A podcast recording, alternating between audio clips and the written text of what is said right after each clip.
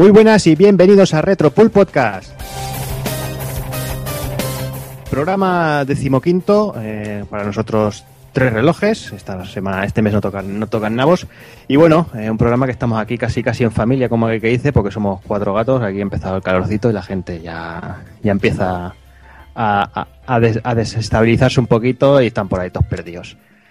Unos que no hemos podido acordar con ellos y otros que han preferido ir a ver a dos tíos sudando y pegándose de hostias. Bueno, ya saben, si, si le, si le gustan los tíos sudorosos, eso ya nosotros también se lo podíamos haber ofrecido.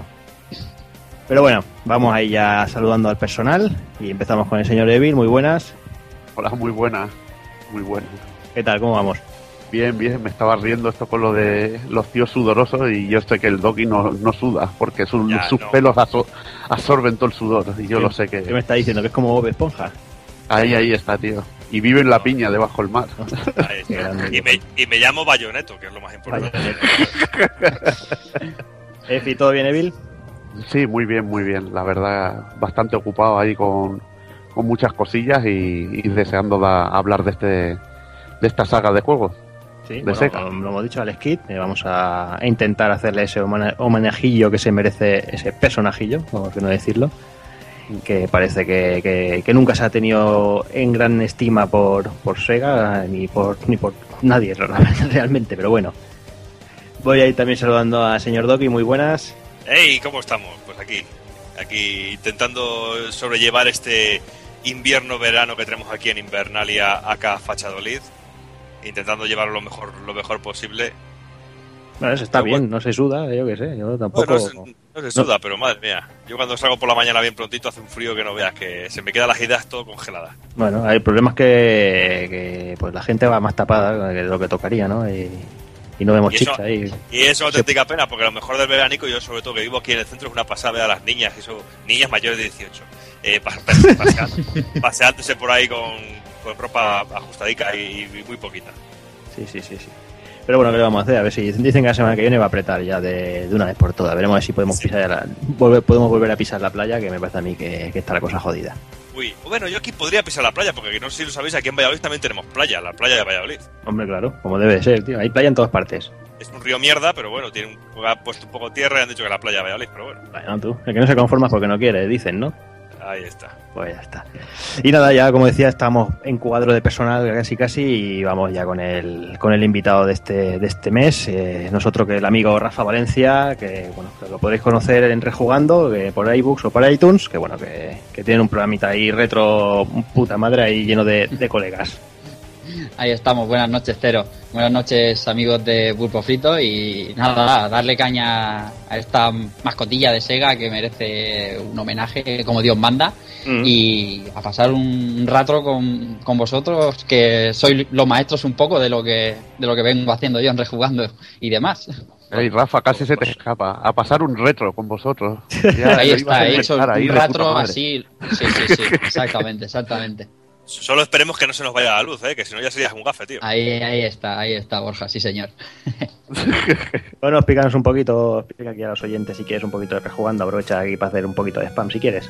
Bueno, pues eh, eso, hemos montado unos amigos eh, de Twitter, de, varias, de varios puntos de España, un podcast donde también rendimos homenaje a videojuego clásico, lo hemos llamado Rejugando y cada 15 días cogemos un juego y lo destripamos a nuestra manera, pues eh, eh, sacando nuestros recuerdos y demás y oye, pasamos un rato ahí, dos horas cada 15 días, la mar de bien. Mm. También estamos por colaborando con algunos amigos aquí en Elche, mi ciudad, en un programa que se llama Game Elche FM. Ahí estamos de vez en cuando echando una manita. Un podcast también un poco más actual y, y en esas cosas me muevo. También organizando el Che Juega, que es una, un evento que hacemos en octubre, pues de reunión de podcaster y conferencias, chico, un poco de todo. Aquí a darle al vicio y, y no parar. Bien, hombre, lo suyo está entretenido, oye. Sí, señor, y hacer colegas de todos puntos de España, que es lo que es la salsa de, de esto. Ahí está, sobre todo eso. Pues bueno, pues si no tienes nada más que contarnos. Nada no más, si caballero. Ya está, pues vamos, vamos ya al lío, ¿no? Al lío. O venga.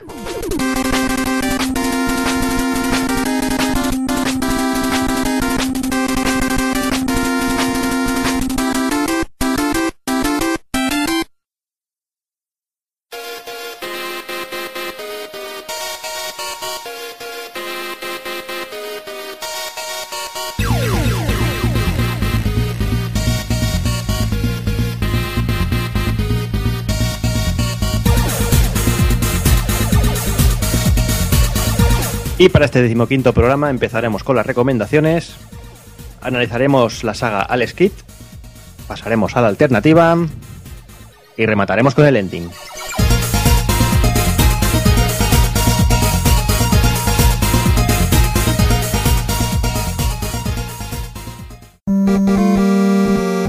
pulpofrito.com Me gusta.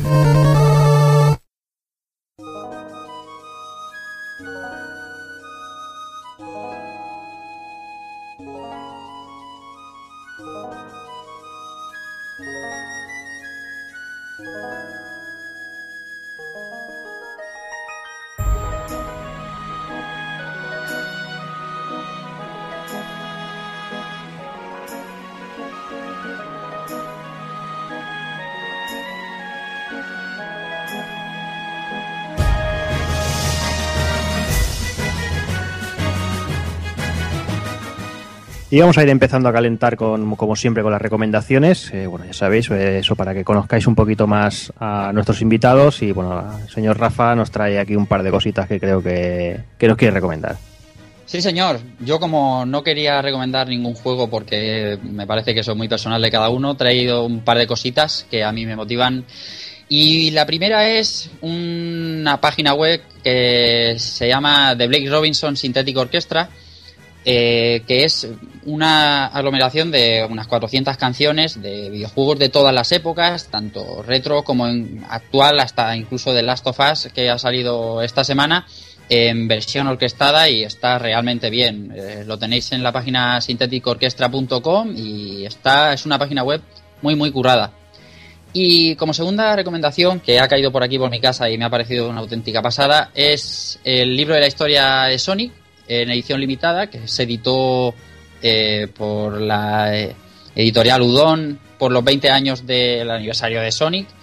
Es un libro de una calidad brutal, libro con su buena calidad de página, con tapadura, con eh, imaginaos con un montón de fanart de del arte conceptual de, Sonic, con la pega de que es un poquito caro, vale 38 euros la especial, 32 euros la, la normal, y si la barrera idiomática del inglés no lo impide, eh, es un gran artículo de coleccionista y para fan de Sonic sobre todo.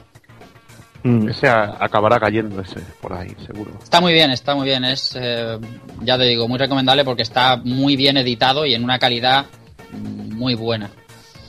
Sí, es que lo que está claro es que, Udon de un tiempo a esta parte, eh, haciendo las traducciones de estos libros, está haciendo un trabajo espléndido. Se está llevando todo nuestro dinero, pero bueno, realmente está haciendo eso. Eh, tener esos libros que hemos tenido, por ejemplo, con Evil, que hemos comprado Artbooks hace mucho tiempo, que antes solo no había más cojones comprar en japonés, eh, conseguirlos en, en inglés, en un, idioma entendible, la verdad es que, que, ganan muchísimos enteros, las entrevistas, las curiosidades y todo eso, la verdad es que, que es una pasada. Cosas como esta, como el de Rockman que tiene que salir antes de fin de año, se supone que tiene que salir la, la nueva edición.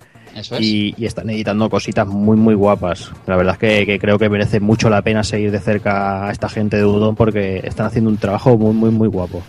Es que mola, porque, porque mola ver ahí que te comentan, y esta pieza de música me inspiré en esto, o aquí me inspiré en esta situación, en esta intro, en aquello, y mola entender esas cosas y te descubre más entresijos de lo que es la creación de un videojuego.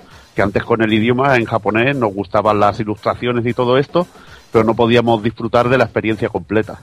Sí, además como lo hacen desde un punto de vista bastante objetivo, que no es de nadie de la... hacen la colaboración de Sega América y tal, pero bueno, es un punto bastante objetivo y en este de Sonic tratan desde el inicio y la creación, el, subir a la cúpide y el caer un poco de la mascota de Sega. Está realmente, realmente bien. Mm. Estoy mirando la, la, web ahora mismo y veo que, está fechado por ahí, para que lo sepa Evil. Tienen por ahí el de Dragon Dogma para, para noviembre y el de Asura Cross que se va a caer sí o sí. Ese, ese sí, ese es el que interesa. Pasa que ese no está fechado todavía, dice que durante el 2013, pero aún no se sabe no se sabe bien bien la, la fecha. Y el de Mega Man, según esto, marca eh, para este mes de agosto. O sea que habrá que estar ahí ojo a visor, porque en principio no, no tenía controlada la fecha y si ya sabes, este mes de agosto habrá que preparar otros 40, 50 euretes que supongo que, que cascarán por el libro, pero seguramente merecerá la pena y, ya que nadie le hace homenaje a Caco, no le hace homenaje a Mega Man, ya sabremos nosotros, ya hace falta. por supuesto. Pues nada, si no hay nada más, yo creo que vamos a ir, vamos allá con Alex Kit a ver qué, qué, qué se cuece por ahí.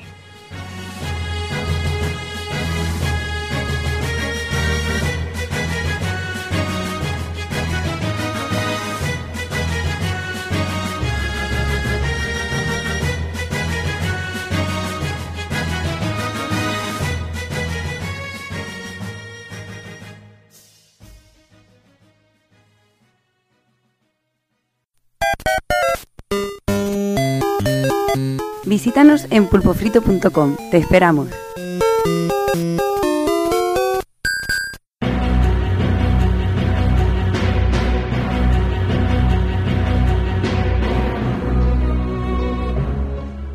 Hace mucho tiempo, en un planeta muy lejano, una batalla terrible estaba a punto de comenzar una batalla la cual decidirá el rumbo de una gran compañía y con el final de la cual no cabría posibilidad de dar vuelta atrás. Hola Alex, mi nombre es Sonic y me han contratado para terminar con el trabajo que jamás has podido realizar y acabar con el reinado de ese maldito bigotudo y ya de paso convertirme en la mascota de Sega de aquí a la eternidad. ¿Cómo has dicho que te llamas? ¿Sonic? ¿Y qué se supone que eres? ¡Un erizo! ¡Y de color azul encima! Pero venga, ¿desde cuándo los erizos son azules? Sí, chaval, un erizo y además azul. ¿Tienes algún problema? Un problema ninguno. Pero es que, ¿quién iba a querer a un bicho azul que pincha? Además, eso de que eres mejor que yo, habría que verlo. ¿Por qué no hacemos una batalla a ver quién es el mejor? Venga, va, te reto a una partida de piedra, papel y tijeras. ¡Ja! ¿Qué te has creído? ¿Que soy para jugar a cosas de críos? Hagámoslo como hombres, de verdad. Hagamos una carrera a ver quién es el más rápido. Un momento. ¡Opa, opa! Si alguien tiene que derrotar a Mario, ese soy yo. Que para eso soy la primera y verdadera mascota oficial de Sega. Chavalines. Que empiece la batalla.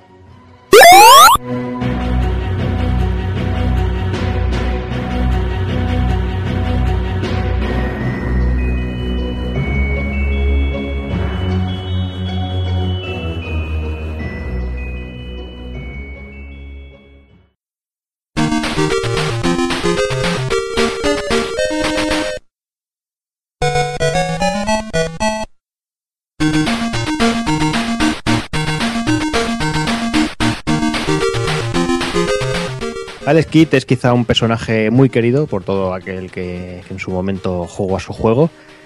Eh, tuvo mucha repercusión quizás eh, el que el juego viniera, el primero, Miracle Wall, viniera, viniera pregrabado en Master System 2, ya que, bueno, que había mucha gente que, hacía cola por jugar. No sé, seguramente Bill se acordará eh, aquí en el Prat, en el Prica, lo que era precio y, calidad. Que, eso, que, eso, me enteré hace poco, qué significaba eso. Yo decía Prica, Prica y luego no hace, no hace demasiado tiempo me enteré que, significaba eso. Yo recuerdo que en el Plica Prat eh, estaba, estaba puesta la consola y allí se formaban unas colas para jugar Master System, pero, pero brutales. Había gente que, que se iba desde el Prat andando, que hay un trozo para jugar para jugar a la esquita ahí por la cara, porque bueno, en época la gente no, tenía, no, tenía, pasta. Y había había el puente donde te atracaban los gitanos normalmente. ya salió. O sea, es que, pero es que es verdad, tío, es que es verdad. Ibas al puente ese con miedo y mirabas que no hubiera nadie por allí, o sea que... Eran vicios con peligro. Ahí está, tío. Era el mismo peligro que ir a un salón recreativo, básicamente, pero bueno. Pero bueno, es eso. Yo creo que, eso influyó bastante, pero bueno, eso yo creo que lo hablaremos un poquito más, más adelante, cuando nos centremos en, el Kitty Miracle Wall. Y bueno, eh, para empezar la, historia, yo creo que, lo suyo es hacer un poquito de memoria y, quizás, si, os parece, empezaremos haciendo un poquito de historia de lo que, de lo que fueron los inicios de Sega. Pues la, historia, como muchas historias de este tipo, eh, empieza con, con, dos compañías por separado. Por un lado tenemos Service Games, que fue fundada en 1940 en Honolulu y que tiempo después, en el 51, se, se trasladaría a Japón, eh, que lo que suele hacer para desarrollar su negocio, que el que se dedican principalmente es a la fabricación de jukebox para las bases militares americanas. Mm, Por otro lado, tenemos la compañía Rosen Enterprise Limited, que creada por David Rosen, que, que era un oficial de las Fuerzas Aéreas estadounidense y que también se dedicaba, él se dedicaba a la explotación de cabinas fotográficas de estas que echas monedita y te hace la foto. Y tras esto, pues en 1957 Rosen empezó a importar juegos mecánicos desde Estados Unidos y ya por allá por el 65 el tío empezó llegó a colocar hasta 200 máquinas con, con Service Games como principal competidor y ya ese mismo año David Rosen se las ingenió para fusionarse con Service Games y así crear Sega Enterprise convirtiéndose en director ejecutivo. Que, bueno, si os fijáis, él adoptando las, las siglas de la, de la primera compañía Service Games es donde adoptaron el nombre. Mm, Muy pronto, el mismo año, ya apareció el primer gran éxito de la compañía, el juego Periscope, que bueno, que era un juego mecánico de, submarinos, y el cual se fue, llegó incluso ya a empezar a exportarse a Europa y Estados Unidos y se convirtió quizá en el primer juego que, bueno, no, quizá no, fue el primer juego que, que llegó a Estados Unidos que se tenían que pagar por él, por jugar, y eran 25 moneditas, o sea, 25 centavos, eh, bueno, que tenía su monedero y todas esas cosas. En 1969 Rosen eh, vendió Sega a Gulf más, más Western, eh, más conocida después como Viacom. Y bueno, permaneciendo él, el tío se aseguró el puesto de director general de la, de la división de, juegos. Ya en el 76 eh, empezó, empezó a crearse ya el logo característico de Sega, de lo que viene a ser el, el logo azul de toda la vida, que se ha ido modificando poquito a poco, pero bueno, en el que sepáis ya que en el 76 ya, ya era el logo oficial. Tras esto, la compañía siguió creciendo durante muchos años, eh, llegando a ser una de las más punteras, sobre todo gracias a la explosión de los juegos recreativos de la década de los 70. Eh, imaginaos que, que en 1979 se llegaron, llegaron a ingresar más de 100 millones de dólares. O sea, estamos hablando en el 79. O sea, eso es un pastizal que se te va a la olla. Ya en el 82 Sega alcanza la cifra de 214 millones de dólares de ingresos y aprovecha ya para meterse en, los juegos 3D. O sea, estamos hablando, o sea, en el 82 ya estaba creando juegos 3D con el juego llamado Sub Rock 3D. Y bueno, como todos sabéis, en el 83, em, cuando cayó la, famosa primera crisis de los videojuegos, la crisis mundial de los videojuegos, eh, Sega tuvo una caída de los beneficios, que se quedaron en 136 millones de dólares ese año. Pero todo y con eso, Sega no se rindió y lanzaba, lanzaba al mercado su primera consola doméstica, la SG-1000. Eh, llegado a este punto, eh, quería comentar que todos los modelos estos de consolas primeras de, Sega son un poquito, un poquito liados y rebuscados y dentro de un poquito intentaremos aportar un poquito de luz. No hablaremos de todas las versiones porque puede ser una locura, sobre todo con las cosas de Tectoy y todo eso, pero comentaremos los, los modelitos más, más interesantes que han ido apareciendo hasta Master System y bueno, así también sabremos de dónde, de dónde vino la cosa. Sí, porque no teníamos como era la facilidad esta de los parches y las descargas y las mejoras mínimas que tienen que- casi todas las semanas las consolas. Mm. Y estas cosas lo que tenían estos sistemas eran como cambios mínimos que mejoraban ciertos aspectos, pero que no había grandes diferencias de unos modelos a otros. Pero ya, como bien dices, que había 800 mil millones de modelos y que sería aquí una puta locura ponernos a nombrarlos todos. Sí, es que además es eso. Además, eh, Sega por su parte hizo, hizo lo propio, ¿no? Cada, casi cada año sacaba una revisión de la consola. Pero es que lo, lo que comentaba Tectoy en Brasil fue una, una puta locura. O sea, y si te, te pones, te metes en ese, en ese terreno, nos podemos pegar aquí horas y horas eh, enumerando modelos de, de Master System que han aparecido en Brasil. Pero bueno, El efecto Brasil, tío, una locura, ¿eh? Lo Sí, de la sí. Master en Brasil, tío. es una pasada. Es, es algo increíble a, a estas alturas que, que esté la cosa como está. Pero bueno, yo creo que eso, el tema lo, lo comentaremos dentro de un ratillo cuando toque hablar de, de las consolas. Y vamos, vamos a seguir con la historia, que bueno, de a poquito ya, porque solo nos centraremos en los, en los primeros años. Y bueno, ya en el 84, eh, David Rosen eh, presenta la renuncia a su puesto y bueno, y este es ocupado por Hayao Nakayama. Aunque un poquito más tarde, un grupo de accionistas liderado por el mismo Rosen y, Nakayama se hacen con el control de Sega y se convierte él así en CEO de Sega, él, o sea, de Sega y el Rosen, o sea, el Nakayama como, como CEO y Rosen se, se queda como cabeza principal de la compañía en Estados Unidos. Y ese mismo año se lanza al mercado lo que sería la Mark III como una gran apuesta para competir con la Famicom, cosa que, bueno, que como ya sabemos todos, no consiguió, pese a sobre el papel, ser mucho más potente la máquina de Nintendo. Pero bueno, ya sabemos que normalmente la potencia nunca, nunca garantiza el éxito. La potencia sin control no sirve de nada. Ahí ¿eh? está. Fijaos en Pero la bueno. Jaguar, o sea, que Ahí, lo tenía que meter. Muy sí, bien. ahí. En fin. Y bueno, ya llegamos a la parte que quizás es la que más nos interesa y es cuando, con ese empeño de, apretar a, Nintendo, Sega en 1966 lanza al mercado japonés la, remodelación de la Mark III, que ya sería conocida como Master System, y con ella ese gran juego, ese pedazo de Alex Kitty Miracle Wall, y bueno, una cosa que bueno que considera la mascota no oficial de la empresa, que bueno, hasta que en 91 llegaba Sonic para, para darle por saco. Y nada, el, básicamente queríamos nombrar los, los, primeritos años hasta llegar al skit, porque bueno, si nos tenemos que extender durante los años podemos pegarnos mucho tiempo y tampoco merece la pena, porque ya, ya comentaremos la, el resto de historia quizás cuando toquemos algo de Mega o, o más posterior, a Saturn o algo así. Yo creo que ya lo dejaremos para ahí y vamos a ir a hacer un pequeño debatillo, un pequeño cuatro apuntillos sobre el tema de las mascotas y, eso, que siempre, siempre nos gusta, ya sabes, como con Rocket Knight ya nos liamos a, defender la, al débil, ¿no? A la mascota maltratada. Bueno, aquí también, ¿por qué no hacerlo también, no, Doki? Sí, porque como bien has dicho que hasta 1991 no, no tendríamos esa mascota ya oficial y que era como el símbolo de la compañía. Y es que porque es que siempre que se entra en este tipo de discusiones, siempre que se habla del mundo del retro, de las compañías, de las mascotas, siempre se oye ese típico comentario de Alex Kidd fue la primera mascota de Sega, ¿no? Sonic. Y siempre se dice, joder, pobre Alex Kidd, que siempre se lo ha dejado de lado y Sega le, tira abandonado porque un, no un remake. Y bueno, es cierto y hay que decir que, que realmente pues que sí Alex Kidd ha sido un personaje abandonado. Pero yo creo que no, no ha sido abandonado únicamente cuando se dejaron de hacer juegos, porque realmente en el, su recorrido como mascota y como uno de los personajes principales de, la compañía, yo creo que siempre ha sido, es un, ha sido un personaje usado como conejillo de indias realmente. Es que, Doki, si, si me apuras, Alex se abandonó después del primer juego, vamos. Claro, es que si lo miramos de, de, esa manera, porque realmente yo siempre he tenido la sensación que con Alex Kidd, cuando veían que ciertos, ciertas mecánicas de un juego funcionaban, no se utilizaban o se cambian totalmente. Pero es que es curioso que hasta la propia Sega llega a parodiar esto de apartar a la mascota, lo llega a parodiar en un juego de drinkas en Sega Gaga. O sea que es la leche, tío.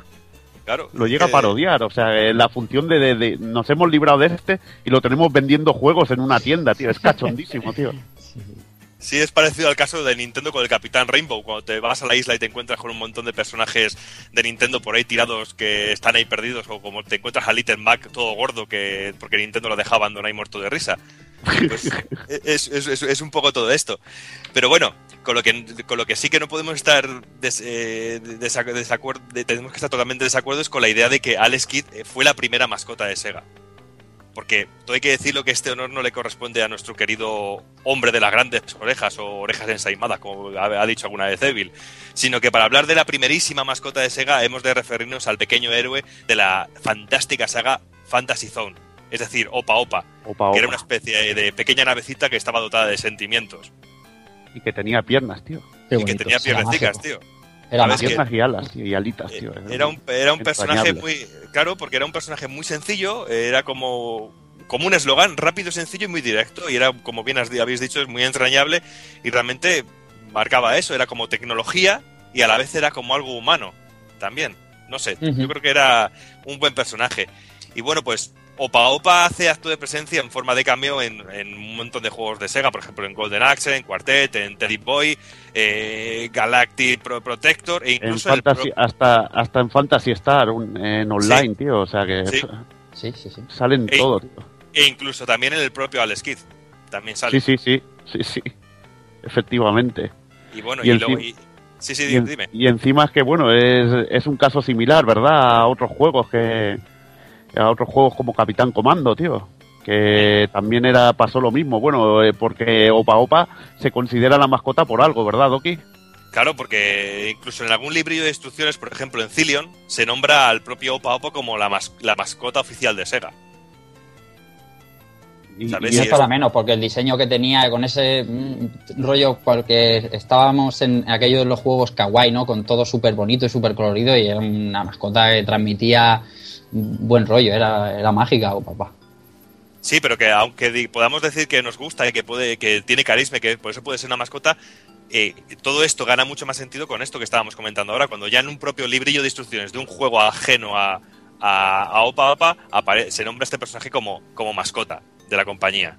Y lo mismo pasa con Captain Commando, que es lo curioso que me adelanta un poco a Doki, Le adelantó un poco el rollo. Lo tenías en la punta de la lengua, estabas deseando decirlo. Sí, es que estaba ahí deseando decirlo. Y que aparecía también en libretos de instrucciones de juegos de, de Nintendo. Incluso tenía su propia, bueno, su propio rollo, su, como, iban a hacer hasta su propio club que luego se fue desechado. Una historia así rara y la verdad que muy, la mar de interesante esta, estas cosillas y estas similitudes. Sí, porque tenía hasta su propio sello de, de, calidad de juegos. ¿Sabes? Que era esto del Capitán Comando Challenger Series. Ahí está. Lo que pasa es que luego apareció cierto robotejo azul que le quitó todo el protagonismo. Ahí está. Ahí está. Es, que los de azul al final siempre, siempre les roban el papel, macho. Es lo que tiene la sangre azul, macho. Ahí está, ahí, está. Ahora los azules hacen un cómic juntos. No, es que los de sangre azul te los roban todos. Si no, mira Urdangarín. o sea, ya salió! Comentario político de actualidad. Y es que, bueno, es que, y, pero es que también es que es muy entendible que la confusión entre la legitimidad del puesto de mascota principal y sobre todo porque las dos, los dos personajes datan del mismo año, del, del año 1986. Pero es que la propia Sega confirmó que Opa Opa fue la, primerísima mascota de la compañía. Incluso si nos fijamos mucho en, el, en la forma de actuar de la compañía, nos damos cuenta como Sega se volcó muchísimo más con Fantasy Zone. Y es que no tardó nada en sacar un, una continuación de las aventuras de, del personaje en, otra, en, en las consolas de Sega. Pero también hay que entender que Nintendo por aquella época era la competencia directísima eh, y sobre todo Nintendo estaba muy cegada en, en, el enfrentamiento con Sega, sobre todo después de derrocar casi completamente Atari. Pero claro, Nintendo tenía la gran, la gran ventaja de tener una mascota que, que tenía un, grandísimo carisma, como era Super Mario, que era un personaje que era muy cercano y un personaje que realmente fue de los que consiguieron hacer que Nintendo saliera victoriosa de que de, de, todo el tema ese de la crisis que no deja de ser una telenovela que ya habéis escuchado 800.000 veces en un montón de sitios, en, en, escritos, en podcast y que es tontería volver a contarlo, pero realmente es un personaje que marcó muchísimo y, fue un gran acierto de Nintendo utilizar al bigotudo como, como, como mascota. Y por eso la opción de Alex Kidd era muchísimo más atractiva que Opa Opa, porque tenía ese, ese punto de de que tenía forma antropomórfica, podríamos decirlo de alguna manera. Y eso hacía que fuera mucho más cercano con, con, los usuarios, o que podía ser un personaje que fuera un crío, como éramos nosotros en aquella, en aquella época. Y por eso de esta manera, pues terminó siendo Alex Kidd el rey del cotarro seguero hasta el año 1990-1991, cuando la compañía quería dar un golpe de efecto eh, con un personaje diferente y que pudiera aplastar definitivamente al, al, señor bigotudo, ya que Alex había quedado un poquito atascado en dicha gesta. Pero yo creo que el personaje no tenía la culpa, es lo que hemos dicho al principio, era la mala política que se tenía para con sus juegos. Porque realmente no dejaban al personaje avanzar, porque los juegos no eran una evolución del personaje, sino era como tirar para atrás todo lo que había avanzado el personaje e intentar crear algo nuevo. Y era totalmente una, una idea estúpida y que hizo que pasara lo que pasara.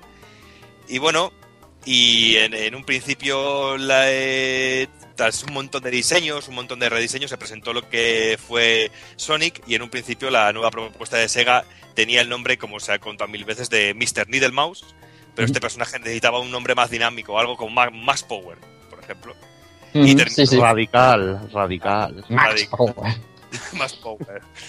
Eh, está a punto de cantar la canción de Homer, pero bueno. Y terminó siendo bautizado pues como Sonic el color azul era lo, el básico que tenía la, la, marca de la casa y para temblar pues se le daba ese toquecillo resulón, así que le pusieron detalles que recordaban mucho al rey del pop, a Michael Jackson, los guantes, las zapatillas, no sé, todo ese rollito así como chulesco, pero a la vez eh, cercano y entrañable, no como el Sonic de ahora que es como resulón y parece un pase a piscinas. y bueno, ahora vamos a pasar a lo que serían lo que hemos comentado antes, los modelos de, de, Master System y bueno, voy a ir contando un poquillo el rollete. Eh, primero tendríamos la Sega SG-1000 en 1983, primera consola de Sega que se lanzó casualmente el mismo día que la Famicom y la verdad que, que quedó bastante eclipsada con la, con la máquina de Nintendo. En 1984 tendríamos la SG-1002 que actualiza el diseño y tiene un soporte para teclado SK1100. Después tendríamos ya la Sega Mark III, que es básicamente una SG1002 con una mejora en el hardware de vídeo y un aumento en la memoria RAM. Este sistema era compatible con los juegos de la SG1000 y además del slot para cartuchos traía una ranura para tarjetas Sega My Cars, que curiosamente eran idénticas a las utilizadas en la expansión Car Catcher de la Sega SG-1000. Después en bueno, después, perdón, de 1983 también la Sega SC3000, que es la evolución de la SG-1000 y mantiene la compatibilidad con todo el soft de la misma. Sega abandona el diseño de, de consola para hacer una especie de ordenador, estilo a los microordenadores de, de 8 bits que teníamos por aquí.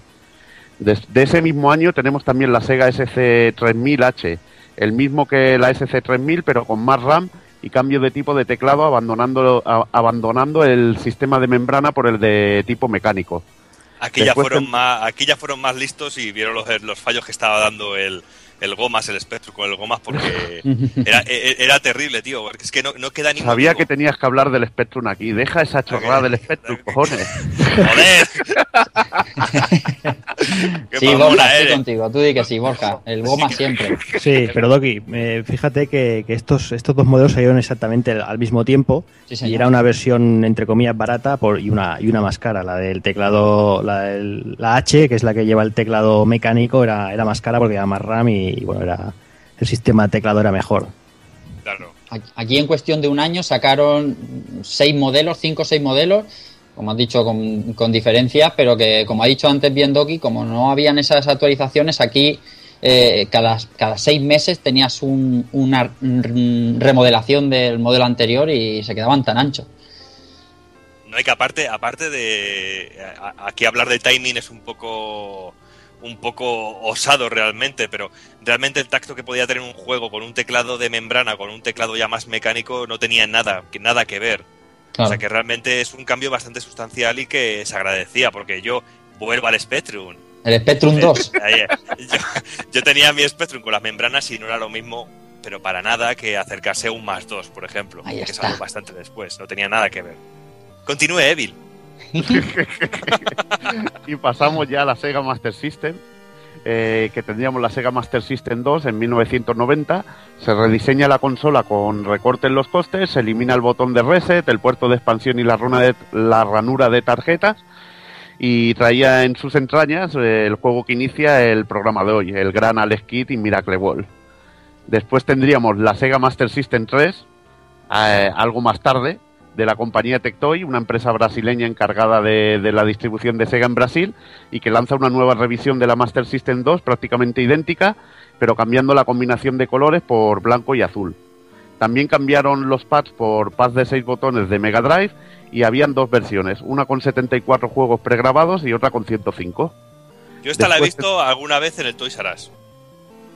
Sí, sí, sí. Yo sí, que la he visto por aquí, está. Y la verdad que está muy bien para pillarte una consola que yo creo que está muy bien, que es la Master System. Sega Master System. Porque incluso, perdona que te interrumpa un momento, no voy a hablar de Spectrum, tranquilo, Evil. No, menos eh, mal, no te mato. Porque te, encuentras con, algún juego, por ejemplo, los Street Fighter, el Street Fighter utiliza los seis botones. Y es muy bueno y se agradece mucho. ¿eh? Hombre, un Street Fighter brasileño, tío, no hay nada como eso, tío. Luego Sega Master System 3. Esta vez en vez de número romano hago la diferencia. Es con número, con numeración normal, como dijéramos, con números. Y, bueno, se diferencia del otro modelo por la, una modificación interna para aceptar cartuchos de hasta 8 megabytes y traía 131 juegos incorporados. Después tendríamos la Master System Evolution, que en el 2000, lanzada en el 2009 por Tectoy, y con la única incorporación de un juego en su lista, es decir, con 132 en memoria y dos mandos de 6 botones.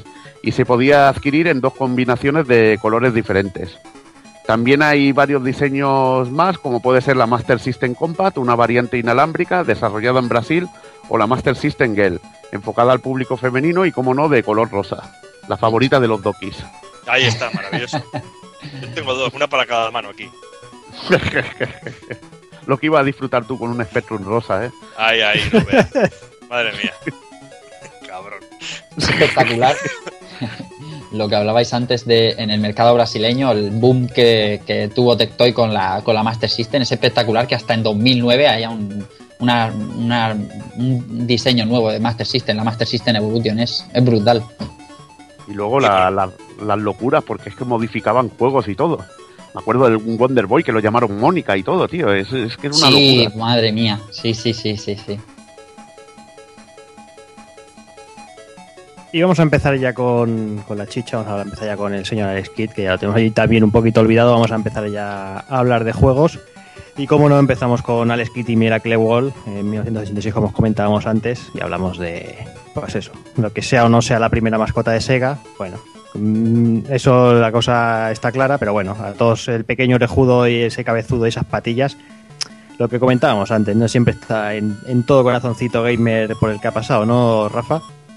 Claramente, eso, esas imágenes y esa tonadilla de la música de Alex Kidd Miracle Wall, para todo, sea ceguero, ¿no? Para todo gamer es, es magia pura. Mm. Además, eh, no sé si es lo que comentábamos, ¿no? Por venir pregrabado y, y llegar a, a, a muchos más sitios. O porque el juego pues, realmente es un juego con mucha calidad. Es, yo creo que, es eso, que la jugabilidad que tenía, esa variedad, yo creo que, a todos nos encantó en su momento. Y bueno, sea como fuere, Alex Kidd y Miracle Wall eh, podría ser considerado, ¿por qué no? Eh, uno de los mejores juegos del catálogo de Master System. Y bueno, y porque también, incluso sin me atrevería a decir que, que podría estar en un top, en una posición muy muy alta en, en uno de los mejores juegos de 8 bits, tranquilamente, creo yo. Sí, Y- sí, pero sin ninguna duda. Es que es eso, es un duda. juego, eh, pues eso, te regalaron un juego cojonudo, ¿no? Un juego que, que- que, bueno, que estaba a la altura de, de decir, la, de, de crearte las expectativas de lo que te ibas a encontrar con esa máquina, ¿no? Como el Super Mario World en la Super. Es que es un, un auténtico juegazo, jugabilidad pura y, y perfecto. Y quizá el, el mejor de todos los Alex Kidd que se han salido. Ahí Así está. es- directamente. el que esté en todos nuestros corazones, aparte como ha dicho porque va pregrabado, pues es como aquellos banders que sacaba la Mega Drive, que venía con Golden Axe, con Street for Rage y tal. Es que aparte de ser juegazos, como te lo ponen ahí en, en la cara, si es que los tenemos que tener todos grabados a fuego en el corazón. Claro. Y no, solo, y no solo eso, porque no era un cartucho que tuvieras que meter, porque es que tenía algo que tú encendías la consola y ya saltaba directamente, no era ni un segundo, saltaba directamente a la música de la Kidd. Y eso ya es algo que, que se tiene grabado a fuego ya, y que en el momento que la consola le daba jalón, saltaba la, la música de, del orejota. Mm. Y bueno, vamos a, situar un poquito en el tiempo. Eh, como ya hemos comentado antes en la historia, eh, retrocedemos hasta el 84, en el lanzamiento de, de Famicom y el, en el mercado japonés, lo que sería la NES, que ocupaba una posición totalmente dominante y sobre todo gracias a ese lanzamiento, tal como comentábamos antes, de Super Mario Bros. que copaba el mercado de una manera brutal y estaba en todos los hogares pues lo mismo, ¿no? Todo el que tenía una, una Famicom tenía un Super Mario y, bueno, es que no podía ser de otra manera. El año, un año después desaparece en el mercado americano y los resultados son muy muy parecidos a lo que, a lo que se vio en, en Japón. Arrasó totalmente como primera preferencia de, del videojuego casero. Y en ese momento, por lo que decíamos, Sega no tenía más que un 5% de cuota de mercado doméstico y bueno, para poner remedio decide poner la Mark III en el mercado, lo que sería la Master System, a la venta. Y durante los primeros meses se vendieron pues la triste fe- la triste cantidad de 125.000 consolas, mientras que el parque de Famicom ya había ascendido hasta los 2 millones de unidades. O sea, estamos hablando de que en el 86 habían 2 millones de NES ya repartidas por el mundo, que no es, que no es poca cosa. Sí, pero también date cuenta de la, las estrategias tan troll que tenía Nintendo en aquella época, con políticas como la de prohibir el eh, la venta de, otra consola que no fuera la Famicom en, en- en sus tiendas. Es decir, si vendéis otra consola que no sea la nuestra, eh, retiramos nuestras consolas de aquí, no dejamos que las vendáis en este, en este centro comercial o en esta tienda. Sí, bueno, y, a- y aquellas restricciones que ponían a los desarrolladores, poniéndoles dos años de, digamos, mm, permanencia, si queréis llamarlo, eh, para no poder desarrollar para otras, para otro soporte. Sí, es eso, es lo que, lo que te proporciona, ¿no? Tener una, una postura dominante. Claro, es que estamos hablando del 95% del mercado prácticamente contra un 5%. Es es lógico que cualquier compañía, cualquier supermercado, cualquier tiendecilla de mala muerte se vendiera a esas exigencias. Pues sabía que de cada 100 consolas vendidas, eh, solo iba a vender 5 Master System. Y claro, lógicamente esto es un negocio y la gente quiere dinero. Y es lo que Hay que estar, hay que estar con el fuerte siempre. Claro, claro. Es triste, pero es así. Sí. Y bueno, entonces Sega ¿qué hizo? Pues decidió hacer un juego a la altura de, de Super Mario Bros. que tan, tan éxito está dando a Nintendo e intentar intentar ahí hacerle un poquito de sombra. Y de ahí apareció este Alex in Miracle Wall. Del que, bueno, os voy a comentar un par de, un par de diseñadores del juego que para mí son bastante importantes. Y bueno, el personaje y diseño del juego así principal corrió a cargo de Osale Kota, del seudónimo Osale Kota, nombre real Kotaro Hayashida, cuya intención con Miracle Wall eh, era crear una gran aventura. Eh, este hombre después formaría parte de Game Arts, donde trabajó en juegos como de la categoría del Grandia de Saturn. También destacar el papel de Rieko Kodama, conocida como Phoenix Rai, que también trabajó en el diseño de personajes de Miracle Wall y que tiene una larga y fructífera carrera en Sega siendo diseñadora de la saga Fantasy Star, o sea, eh, palabras mayores. La magia. Diseñó, diseñó trabajo de directora y estuvo muy implicada sobre todo en el Fantasy Star 4, el End of Millennium, que es una auténtica maravilla. También ha trabajado en otros RPGs como el Magic Knight Rayer de Saturn o produciendo el increíble Skies of Arcadia de Dreamcast. Eh, de esta mujer podemos encontrar uno de sus últimos trabajos en los Seven Dragon, Seven Dragon y Seven Dragon 2020. Un RPG que por desgracia no ha llegado aquí y me gustaría catar en... Bueno, no creo que el Seven Dragon 2020, no sé si salía en 3DS, ahora me hago un poco de lío, pero bueno, que el, Seven Dragon me hubiera gustado catarlo en la, en la DS, de verdad. Mm, casi nada. Y bueno, vamos entrando ya en lo que es el juego, eh, lo que tú comentabas, ¿no? El señor eh, Kotaro, él quería, lo que tú decías, ¿no? Quería hacer una gran aventura y vaya que sí lo consiguió. Porque puede parecer en un principio que Alex no tiene demasiada historia, pero si te lees el manual que te explica el principio de la historia, además luego vas siguiendo un poquito los diálogos del juego, te das cuenta de que tiene no una profundidad de un RPG, pero sí tiene sus cositas. ¿No? Y para un juego de 8 bits tiene mucho diálogo. Eso es la verdad importante. Sí, además es un diálogo que te van que te van abriendo los ojos poco a poco y te van te van explicando un poquito lo que es la historia, te lo van desarrollando. Oye, mucho más más diálogo que Super Mario Bros tenía. Hombre, sí, pues ahí está. Ahí está. El diálogo de Mario Bros ya lo describisteis vosotros en cierta intro. fue, más, yo creo que fue más larga la intro que todos los diálogos que hay en todos los Super Mario Bros. juntos. ya ves. Pero bueno, eh, la historia de Alex Kidd y Miracle nos traslada al planeta Aries, eh, esté hasta la cima del Monte Eterno. Allí nos encontramos con Alex Kidd, eh, que lleva siete años entrenándose en una técnica milenaria llamada Shellcore, que es, una, es un arte ancestral el cual te permite a aquellos que lo dominan el poder modificar el tamaño y la dureza de los miembros del cuerpo, no penséis mal, y con ello, con ello destruir rocas, bueno, con sus propias manos desnudas o otro miembro, vamos, el que quiera partir con rocas esa técnica, con, con esa técnica. Quien quiera partir rocas con el pene, allá es libre de hacer lo que quiera.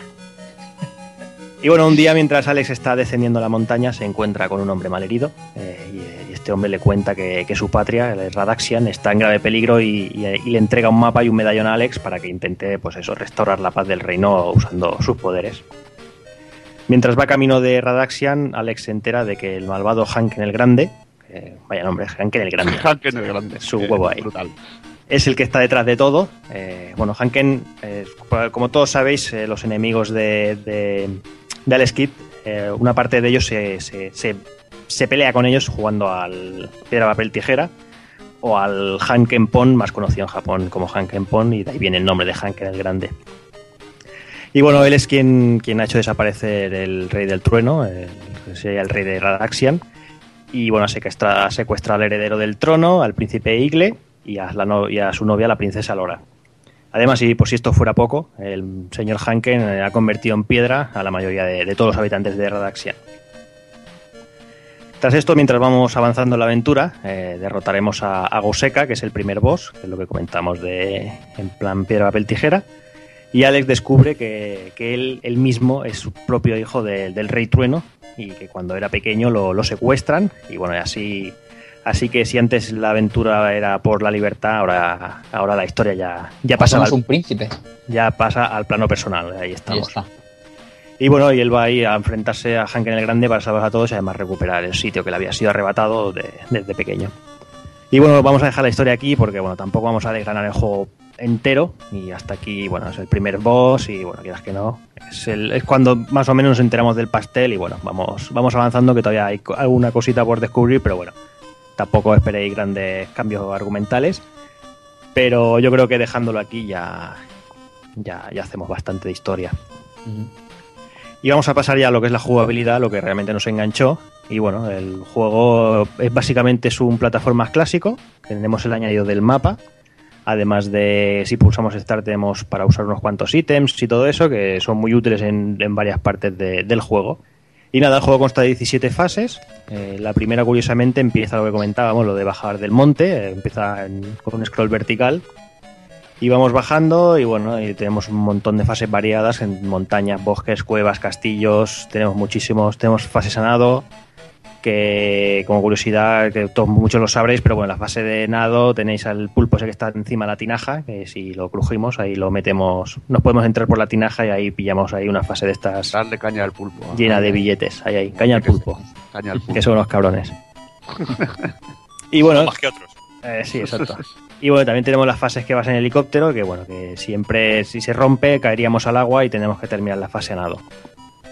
Sí, pero que esto era, era, era una pasada porque yo recuerdo la sensación de, de estar jugando a esto y ver el sprite nadando y yo flipaba. Cómo cambiaba totalmente el sprite, cómo cambiaba totalmente la jugabilidad, cómo incluso podías notar la sensación de que iba nadando de la presión del agua, ese tipo de cosas, pues eran muy, muy, muy guapas en aquel momento y, y lo que dices del helicóptero, ahí me encantaba. O coger cosas como, como, como la moto y esas cosas, a mí, a mí me- me volvía loco. Sí, además es que, es que era un momento que, que los juegos se, se basaban en gorrear, ¿no? O sea, tú veías los sacos de, de pasta ahí de, con el símbolo del yen y tú lo querías cogerlos todos y los cabrones te ponían los gordos justo debajo de una pared, ¿no? Y tenías que botonear ahí para mantener el helicóptero en el aire y, y te, y te, te incitaban, ¿no? A que fueras a intentar cogerlo y si te caías al agua pues te jodías y acabas la fase nado que perdías todo el gorreo. Pero mejoraba la música ahí, de cuando, cuando caías al agua cambiaba la música del Underwater, que es maravillosa. Mítica. Maravillosa y, y ya, ya te digo, con muy, con muy poca música este juego es toda muy memorable, ¿no? Es, eh, Se te Sí. queda en la cabeza. Se queda sí, en la sí, sí. cabeza. Sí, sí, es muy grande. Además, bueno, lo comentaremos después en la, en la Sí, fase claro. de música. Pero es que buscando la, la banda sonora para, bueno, para, para amenizar el programa, te diré si, si- que toda la banda sonora de Alex Kidd y Miracle Ball entera del tirón son 8 minutos. Ahí va. O sea, manda cojones, ¿eh? O sea, cu- cu- ¿cuánto se puede hacer con tan poco? Sí, señor, y lo tenemos todo grabado en la cabeza. Por eso mismo decía antes Doki, porque encendía la consola y estaba sonando, y entonces era imposible que olvidarla. Sí, es lo que tú dices. Hay temas, bueno, es que vamos a dejarlo para después porque Sí, vamos a hablar de- de la- del sonido y eso. Seguimos con la jugabilidad. Sí. Y bueno, como comentábamos, la gran variedad de fases se traduce en una gran variedad de enemigos. Eh, la verdad es que es, es una pasada la de, la de cantidad de enemigos diferentes que tenemos, que nos podemos ir encontrando durante el juego. Tenemos los pájaros esos raros que podían ser pterodáctilos o algo así, no sé cómo, cómo llamarlos. Escorpiones, ranas, murciélagos, pulpos. Es que tenemos, pero una pasada. Uy, Y mucho y muy cabrones algunos. Y muy cabrones, hombre, eso algunos no, casi todos. Después también los, los final bosses, tenemos, hay dos maneras de derrotarlos, hay dos tipos de final bosses, tenemos los que se derrotan directamente a puñetazos y los que derrotamos jugando a, a piedra, papel, tijera, como ya hemos dicho. Aparte que son muy cachondos, porque tienen cabeza de piedra, papel, tijeras. tío. Sí, cada uno es un Geniales. personaje. Eso es brutal el diseño. Sí. Si ves una cabeza con una mano, tío, que es cachondísimo, tío. Mm, Sí, sí. Después lo que, lo que decíamos, eh, todo el tema del plataformeo y todo eso, eh, tenemos las rocas repartidas por las fases y para llegar a algunos sitios, si rompemos lo que no toca, al final nos jodemos y, y perdemos los ítems que hay en zonas altas y, y nos tenemos que ir rompiendo ahí de maneras un poquito así como en plan puzzle quizá, podríamos Sí. llamarlo, sí. para, para poder llegar a los sitios más altos y si nos cargamos la que no tocaba, a eso que, que nos quedamos sin gorrear. A todo esto hay que añadirle las piezas irrompibles, lo- los, círculos estos irrompibles y los bloques con interrogantes, que es algo muy interesante que, bueno, que como todos sabéis podemos encontrar los típicos ítems, las vidas y el cabrón del fantasma, Es fantasmita que... que no se puede llamar de otra manera. Que además, eh, bueno, que como para el que no lo sepa, el fantasma tú rompes el, el- el bloque, aparece el fantasma y tienes que salir echando hostias para sacarlo fuera de la pantalla, porque si no lo sacas fuera de pantalla te persigue hasta, hasta que te toca y, y mueres con ello. Y, Me y recuerda- al- y me- atraviesa las plataformas, que esa es la gran putada. Sí, sí, sí, lo atraviesa A todo, mí va en me línea recta. recuerda, perdón que os corte, me recuerda a la ballena del Bubble Bobble. Buble, por Sí. supuesto, claro que Sí, sí. sí. Claro que sí. A su nivel de hijo putez, ¿sabes? Sí, sí, sí, sí, sí. Mm, Sí, también, tampoco lo hemos comentado, además, eh, en Alex Kidd mueres de un toque, no tienes ni barra de energía ni nada, o sea, un toque estás muerto. Con Y lo cual, de cones. Claro, con lo cual eh, ves el fantasma por accidente, por lo que sea, y sales echando hostias. También aquí comentamos el, el, típico truquito que sabe todo el mundo, que es en el, en el bloque de la primera fase sacar al fantasma, salir echando hostias, y a partir de ahí, los creo que son los dos siguientes bloques con interrogante que encuentras, eh, te llevas una vida extra, así puta madre, que si no, si no lo haces de esta manera, no, no la sacas. Y bueno, ya que hemos empezado a hablar del tema de ítems, bueno, eh, algunos se, se, consiguen en las fases y otros en las tiendas, que no hemos comentado el tema de tiendas, que por eso está muy bien lo de ir recogiendo dinerito, porque luego no lo podemos ir fundiendo todo en tiendas. Que hay cositas muy majas que compran las tiendas, como por ejemplo la moto de la segunda fase. Que quien no ha disfrutado como un cabrón Rafa yendo sí. con la moto a toda hostia y reventando todo lo que había por el camino. Claramente, pero, pero vamos, es que era, era, era muy visual, muy impactante visual y porque eh, siempre se contrapone a lo que se veía en Mario, ¿no? Entonces, ir con una moto, un helicóptero... Pues, mm, es que lo que hablábamos, ¿no? En quizás los primeros 2-3 minutos de juego has tenido una fase de plataformas, una de mm. nado y una en moto. O sea, es que brutal. Claro. Más variedad no podía haber, o sea, que es imposible que te canses. Y, y bueno, volviendo. No era nada fácil, no, no, no, era un juego precisamente facilongo. No, no, no es lo que hablábamos. Eh, como solo tienes un toque de vida, es, tenías que jugar muy bien tus cartas y, y, a, y aprovecharte muy bien de los ítems, que, que yo creo que, el, que los ítems eh, en un principio muchos no los usábamos, porque casi que no sabíamos ni que existían, ¿no? En, las primeras partidas aquello no sabías ni, ni, que en la pausa podías usar ítems. Sí. Y bueno, volviendo a los ítems mismamente hablado, eh, empezamos con el, con el brazalete, que esto eh, tiene huevos porque yo toda la vida he pensado que era, que era un anillo. Que, parece un anillo. Que el, el, ataque poderoso a distancia, ¿no? Que tira una, una, onda expansiva. Mm, Pero resulta que es un brazalete. O sea, he leído el, el, manual y pone que es un brazalete. O sea, yo toda la vida he engañado como. como. como eso, como, como que era un anillo y es un brazalete. Pero bueno, el siguiente sería el bastón volador, que este hay unas par de fases que es muy muy recomendable, que bueno, que permite ir volando durante un tiempo limitado y podemos saltarnos un, una, un buen trocito de, de fase sin tener que, que, sufrir como un cabrón ahí saltando pinchos y esas cosas. Después tenemos también lo que es, es llamado, este, otra cosa que no entiendo como lo del brazalete, eh, el nombre es polvo teletransportador, el powder teleporter creo que se llama. Eso son en las noches míticas, ¿no? Sí, sí, sí, exacto. Sí. Y, y, esto lo que te hace es te vuelve inmune durante un tiempo limitado. O sea, lo que no entiendo es por eso. El nombre de que, que está, no, no, no, entiendo por qué se llama polvo tra transportador, pero bueno. Ellos sabrán por qué se lo pusieron. Supongo que porque te, te transporta yo que sé dónde. A otro plano donde no te puede tocar. Ahí estamos. Explicación ahí lógica. Sí, sí, totalmente. ahí después tenemos el, la cápsula A, que lo que hace es multiplicar nuestro personaje por 8. O sea, tenemos 8 al por ahí haciendo el cabra y durante un tiempecillo, y bueno, así multiplicamos el poder de ataque. La cápsula B, que crea una barrera protectora alrededor de Alex, bueno, ya sabéis lo que, puede, lo que es. Y tenemos la pelota telepática, que parece una Dragon Ball de color azul ahí con una estrella roja, que lo que hace es eh, te, te, ves lo que está pensando eh, nuestro adversario en las, en las pruebas de piedra, papel, tijera, que bueno, que es útil si no nos sabemos la, la los patrones. los, los patrones exacto no Rafa Lo... hoy en sí, día sería hoy en día como le gusta a Doki sería el número de Sandro Rey o sea ahí, ahí está. Con sus gafas. San, Fato, San con sus gafas serían las gafas de Sandro Rey. Qué fuerte lo de las gafas el otro día cuando se iluminaban con colorinchis madre porque multiplicaban sus poderes macho madre pero solo la apoyas un ratito eh como sí, sí, como, sí. El, como, el, bastón volador este de, de, de eran migrañas Sí. Perdón que hemos cortado a Rafa, pero hemos sí. no, no, no, no, te preocupes. Ahora, ahora, tengo ya una imagen en la cabeza ya impagable. Bueno, lo que decía, eh, esta pelota telepática que te permitía ver lo que tenía el adversario, si no te sabían los patrones. ¿Por qué decimos esto? Porque había unos patrones. Claro, en principio, como niño que éramos, lo achacábamos a la suerte. Oye, a ver si, si le ganamos por pura suerte. Y no, seguía unos patrones que siempre eran los mismos, pues el primero, el que tenía la cabeza de roca, siempre sacaba, primero le tenías que sacar roca y luego lo que él sacara y siempre ganabas, y así todos. Y, pero como bien antes ha apuntado Evil fuera de micro, esto siempre funciona siempre que aciertes. En el momento que falles, el patrón cambia totalmente y ahí así que te vuelves loco. Mm. Pero bueno, teníamos esta pelota telepática que nos ayudaba un poco a, a, a derrotarlos. Uh -huh, exacto.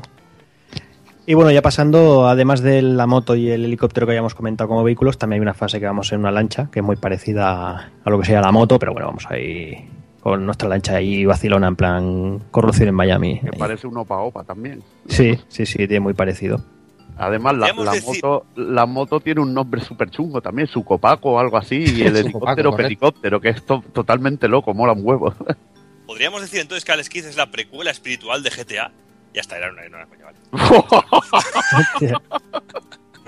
Ahí te has pasado, ¿eh? Lárgate, lárgate. Te castigo a jugar con un Spectrum todo el año. Vale, me voy a comer un bocadillo de nocilla, no te preocupes. Venga, ahí barra libre. La fase de lancha también con dificultad guapa, no nivel Battletoads, pero, pero molonga. Sí, sí, sí, porque bueno, lo hemos comentado con el tema de la moto, pero aquí toman mucha relevancia lo que lo que comentábamos de las, de, de las piezas indestructibles, ¿no? Que a la que la tocabas y para el vehículo a tomar por culo. Y bueno, ya si pasamos a lo que es el apartado técnico, bueno, ya todos conocéis al Skit y, gráficamente es, es, un gozo visual, la verdad es que el colorido, las variedades de enemigos, de escenarios, la verdad es que, hay poco que decir, o sea, yo creo que no sé si, si técnicamente explota la Master System, pero si no lo hace debe estar ahí, ahí. Aparte que, que, mola, que tiene scroll que puede, tiene fases en scroll vertical, que no es como, es distinto a Mario, que Mario, por ejemplo, aunque puedan ser juegos que se crearon para ser muy parecidos, eh, vas en fases verticales y, no es como Mario, que es de ir de izquierda a derecha y ya está, sino que te, que te permite jugar de otra manera. Vas a un castillo y tiene pantallas hacia varios sitios y te permite quizá un poco más de exploración que los primeros Marios en sí, que el primer Mario original. Pero aparte de eso, aparte de eso Aparte de eso, técnicamente es que es inevitable hacer la comparativa con el primer Super Mario. Aparte de eso, lo que es eh, gráficamente, a nivel de colorido y de profundidad y de fondos y de personajes y enemigos, yo creo que le, deja por los suelos totalmente a Super Mario, porque date cuenta en el colorido que tiene el, simplemente el sprite de Alex Kidd, comparado con el del primer Mario. No tiene nada que ver. A, nivel de calidad, de color, de definición, de, fuerza de color que tiene el personaje. Y bueno, y si pasamos ya, para terminar, ya vamos a, lo que hablamos, ¿no? Al, apartado sonoro. Lo que comentábamos, ¿no, Rafa? Eh, temas cortitos, pero totalmente recordables y memorables. Mm, como mínimo hay tres, por no decir unos cuantos más, que son totalmente memorables. Totalmente, o sea, desde la tonadilla que tenemos cuando vamos a pie, que es una música muy rápida, muy eh, divertida, a lo que decía antes, a caerte del agua y pasar a esa canción Underwater que es eh, como más eh, mística, digamos, más, no sé, más... Tranquila, más tranquilita. Sí, exactamente. Eso era algo que a todos los niños se nos grababa a fuego. No sé, hablamos de un juego bastante de, de, los inicios de, de, Master System y eh, canciones más memorables que las de Alex King no creo que haya en Master. Y aunque sea por la vez que tuvimos que repetir ciertos niveles, una vez detrás de otra. Claro, porque eso es otra, que aquí mm, hay fases de ensayo y error a, mansalva y tienes que repetir muchísimo. Sí, además es eso, ¿no? El tema de dificultad, el skit es, podemos decir que es un juego cabrón, o sea, con todas las letras. O sea, en el, momento que, que, te aparece una bruja, en el momento que los que quizá el salto no está muy depurado, pero, pero es controlable. No, pero el momento es, por ejemplo, pásate una pantalla que tienes de, nado, que tienes pinchos justamente metidos en sitios súper putos que solo cabe el personaje y tienes que ir con una precisión de loco, tío. Las pantallas de pinchos, esas son una locura, tío. Sí, hay muchas plataformas que son eso, ¿no? Que son muy, muy, muy ajustadas y que, y que tenemos que ajustar el salto o tenemos que ajustar lo que comentamos con el helicóptero o bien nadando y la verdad es que es eso, y además es lo que comentamos, un toque muerto, o sea, no había más. Eso era así. A eso nos referíamos con el tema de los ítems. En fases con muchos pinchos usar el bastón y, en algunas fases usar el, bueno, la, la invencibilidad. Y, bueno, eh, no sé, no sé si alguien quiere, no sé si quiere añadir alguno, algo más del Miracle, del Miracle. No sé, Rafa, tú si quieres. Es que maravilloso, o sea, es que mm, decir que cuando era niño tardé un montón en pasármelo por esta dificultad que hablábamos y que a mí hoy ahora se me antoja maravillosa. Entonces era imposible, para mí era imposible. Lo tuve que pasar bastantes años más tarde. Y es que Miracle Wall es es el juego más carismático sin duda de, la Master System, pero para todo el mundo. Mm, además, no hay que no quería dejar de, comentar, en aquella época de inglés íbamos todos más pez y más pelados por decir que no teníamos ni puta idea, o no Totalmente. Y recordar, recordar la, la, fase final con la bueno que teníamos que hacer la, la combinación de, de ítems aquella de bueno de los de los bloques que tú llegabas ahí a pelo. O sea, si pisabas el bloque que no era, te salía una, un fantasma. Y, claro, supongo que con el que, te darían la, combinación en algún momento del juego. Pero claro, sin tener ni puta idea, llegabas allí y tenías que hacerlo a, voleo, vamos, a puta chorra, lo que tú dices. Sabías que si te salía un fantasma estabas muerto. Jodido, pues ya ves. Eso era, eso, ahora sí que lo entiendes todo, pero cuando eras niño tú tirabas para adelante y era cuestión de suerte, como, como los, los combates con los jefes. Eso es mítico, es maravilloso. Sí, pero realmente lo que comentáis, tanto eso como el, morir de un solo toque o las fases de pinchos en el agua, ese tipo de cosas, hacen de este juego que el factor suerte no esté tan presente. Yo creo que es un juego en el que hay que aprenderse más los escenarios de memoria, dónde están los personajes, tenerlos muy claros y saber mm. lo que hay que hacer en cada momento, casi como si fuera un mapa, un juego que es un mapa. Quizá en un Mario, por ejemplo, si el factor suerte te puede ayudar en más de una ocasión. También tienes más toques, tienes más eh, ítems que te ayudan en ese sentido. Pero aquí el factor suerte yo no lo veo tan claro que el factor suerte pueda ser algo determinante en el juego. A mí lo que me fascina del juego es que es un juego que no llega a la hora y te puede dar horas y horas de vicio porque no había continúes ni nada y es que si te mataban, se acabó. Ahí y te lo tenías que pasar del tirón y es que era infernal y al final lo masterizabas y cuando te lo pasabas tenías una sensación de logro que no la consigues en muchos juegos de ahora y eso yo creo que es maravilloso. Y llegar a masterizarlo no, no era fácil, ¿eh? Sí, sí, pero bueno, al final lo haces, porque de tanto jugar, de tanto jugar, te sabes todos los secretos, donde hay vidas, te sabes todo y, lo disfrutas, pero cosa mala, dices, soy un, maestro en este juego. Y la verdad que, eso es un disfrute. Una hora has dicho que duraba, a mí me duraba tardes, os aseguro que a vosotros también, tardes por miedo al siguiente salto, al siguiente enemigo. ¡Buah! Maravilloso. Claro, es lo que hablábamos y que tiene algo que yo creo que este Alex Kidd, este primero, el, eh, este primero realmente, aunque Master System después convivió su tiempo con Sonic, hablo aquí en el, territorio PAL, eh, siempre Alex Kidd fue como la imagen de Master System. Tú pensabas en Master System o algo y se te venía directamente la imagen de Alex Kidd, no la de Sonic. Totalmente. Cuando alguien en su momento fue, por lo menos aquí en, Invernalia, en mi, en mi, tierra, era el, regalo, era el regalo estrella de, la, de las comuniones, la Master System. había un montón de críos con la Master System por todos lados. Y realmente era eso, era eh, la, imagen de, Master System, sobre todo Master System 2, que fue la más popular por aquí, eh, era Alex Kidd, no Sonic en ese sentido. Sí, es que realmente es eso. Eh, lo que hablábamos, y no ponernos demasiado abuelo cebolleta, lo que está claro es que, en aquel momento, pues lo que comentábamos, ¿no? Te, venía la consola con el juego grabado y, y, tú le pegabas las horas que hicieran falta ese juego y morías las veces que hacían falta y repetías frase las veces que hiciera falta. Y, al final y al final acabas acabas cepillándote el juego. Ahora pues lo tienes todo como mucho más complicado y bueno no sé eh, la verdad es que es que es una pasada. Yo creo que, más o menos está todo dicho. Eh, está claro que por méritos propios es el, es el mejor juego de, de Alex Kidd por méritos propios y por deméritos de, del resto básicamente pero bueno, yo creo que es una gran joya, yo creo que es una joya temporal, yo creo que a día de hoy se puede jugar y se puede jugar bastante bien, yo creo que, todavía es rejugable.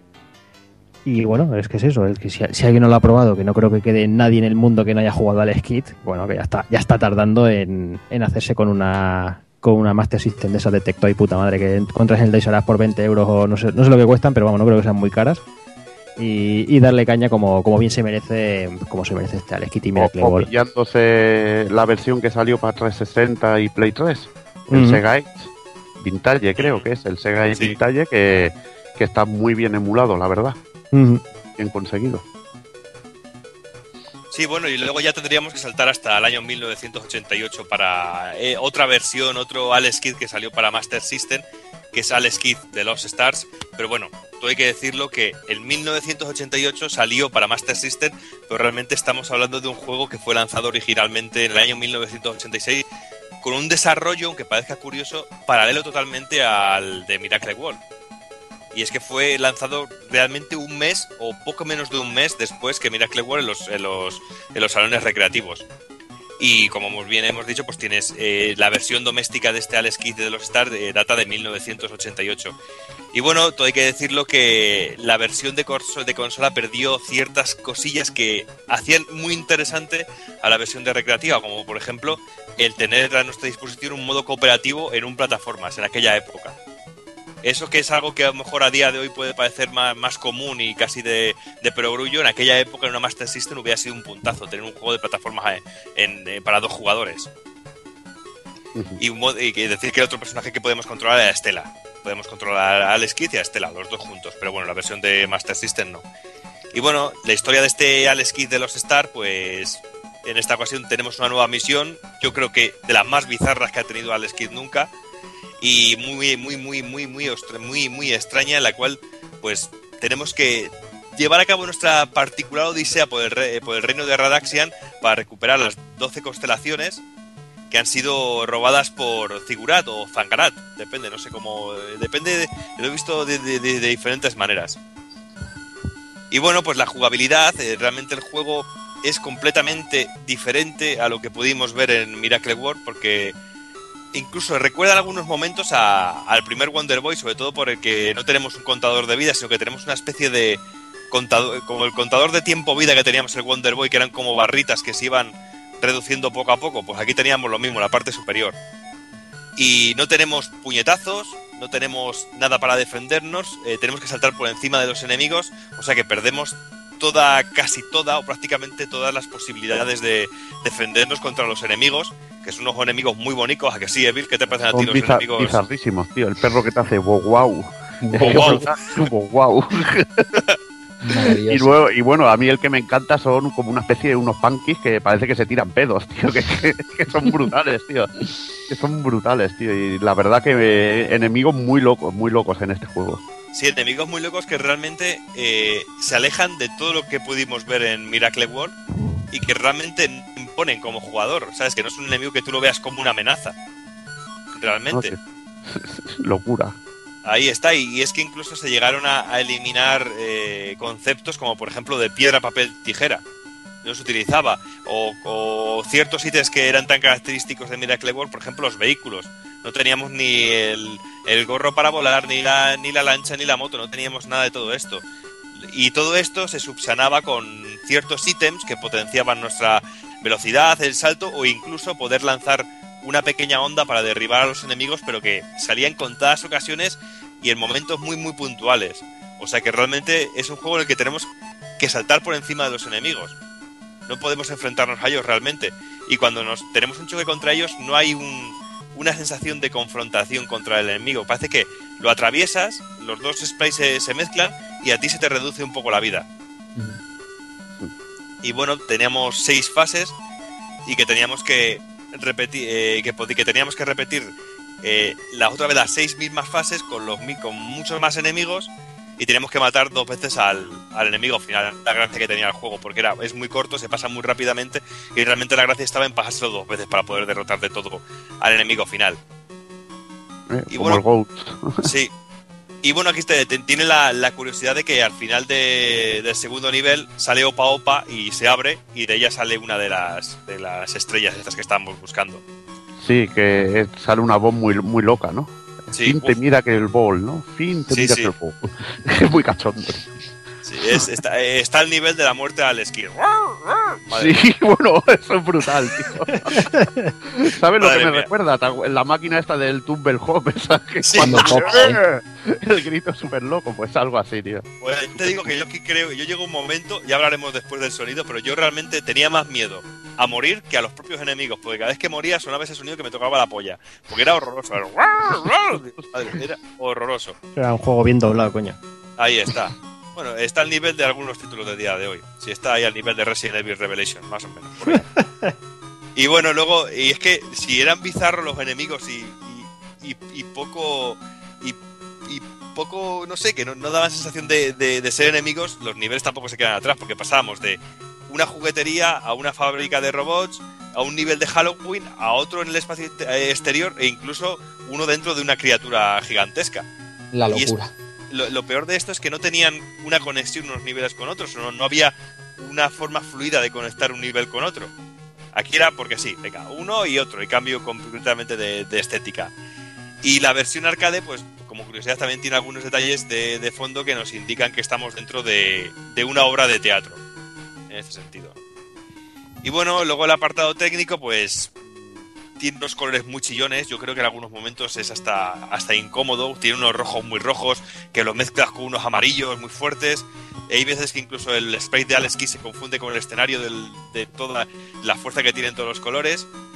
Eh, no tiene, y es que no tienen una, una conexión muy, muy lógica los colores entre ellos. No sé, a mí me parece incómodo, es un juego feo de ver. Lo que viene a ser psicotrópico total, vamos. Ahí está. Madre mía, que lo ves chicote y dices, ¿pero qué es esto? Por favor, madre. ¿Quién te quiere llevar por delante? Ahí, ahí. ¿Qué es esto? Me voy a hacer una tela y me voy a hacer un delantal con esto y ya está. es lo que está ahí. Y bueno, luego el sonido, pues, hombre, las melodías son pegadizas y cumplen. Eh, está, está detrás de ella eh, eh, Hiroshi Kagaguchi, pero las FX, como hemos dicho antes, el de la muerte es terrible ah, pero la voz digitalizada mola, tío. Esto La voz digitalizada mola, pero es que la muerte, este, es que no sé, es que la muerte es terrorífica. Es terrorífica, pero sobre, sobre todo porque es que yo, como he dicho antes, que hay momentos en los que yo tenía más miedo de morirme que de que me mataran los enemigos, porque ya te digo, el me, me dejaba, me dejaba con el culo roto totalmente. Es que me parece una auténtica mierda, ¿vale? Y sí, y tengo ese recuerdo del juego, siempre que pienso en el juego, eh, me acuerdo de eso y cuando dije, hostias, tengo que jugar a este y dije, vale, venga, de puta madre. Pero bueno, luego ya, después dejando esto de lado, avanzamos un añito más al año 1989 y nos encontramos eh, también para Master System Alex Kidd Highter World o In Highter World. Y bueno, este Highter World es un caso muy especial dentro de todo lo especial que puede llegar a ser el universo Alex Kidd, ya que es un juego que sufrió ese, ¿cómo lo podríamos llamar? Efecto Doki Doki Panic, es decir, se coge un juego de éxito, entre comillas, entre el público japonés y que aquí con toda seguridad no funcionaría y se cambian los sprites para que tenga cierta salida. Pues esto es lo que pasó realmente con el High World. Porque como realmente... el Street Combat. Como el Street Combat. Porque realmente este High World era el, el, Amitsu Hime eh, from Makara Castle de 1987, que es una aventura protagonizada por una princesa, princesa Anmitsu, que es la, también, aparte que es la protagonista de un anime protagonizado por ella misma, y la aventura consta en el periplo de la princesita esta para encontrar una pastelería. Bravo. Ahí está. Y el juego, a su vez, se basa en el anime japonés, como he dicho antes, protagonizado por la misma, por la misma princesa. Y bueno, y en esta ocasión cambiamos a la princesa por Alex Kidd y cambiamos la pastelería por un salón recreativo. Y ya está, ¿qué puede fallar? ahí está. Nada, no puede fallar nada. Y ahí está, pues bueno, la historia es eso, pues Alex Kidd se ha vuelto a enterar de algo, pero es que esta vez pues que eh, eh, realmente es que se ha abierto el salón recreativo, así que sin pensarlo dos veces se enfunda sus orejas de soplillo para ir en busca de dicho salón, pero hay un problema, que el salón recreativo cierra en 7 horas. Y como todo buen jugón sabe, hay que ir a jugar antes de que cierre el centro comer el recreativo. Ya está, ¿qué puede fallar en esta historia? Hemos pasado de salvar a un padre en apuros a tener que llegar a tiempo a los recreativos. Maravilloso, es que es estupendo, eso es genial. Ahí está. el mejor argumento de la historia, tío. Ahí está. ¿Quién quiere un Final Fantasy o, un Xenoblade o un Xenoguías? Ahí está. ¿A qué quieres salvar al mundo si van a cerrar el salón en siete horas? ¡En siete horas! ¡No! ¡Por favor! ¡No ahora! Vale, pues muy bien.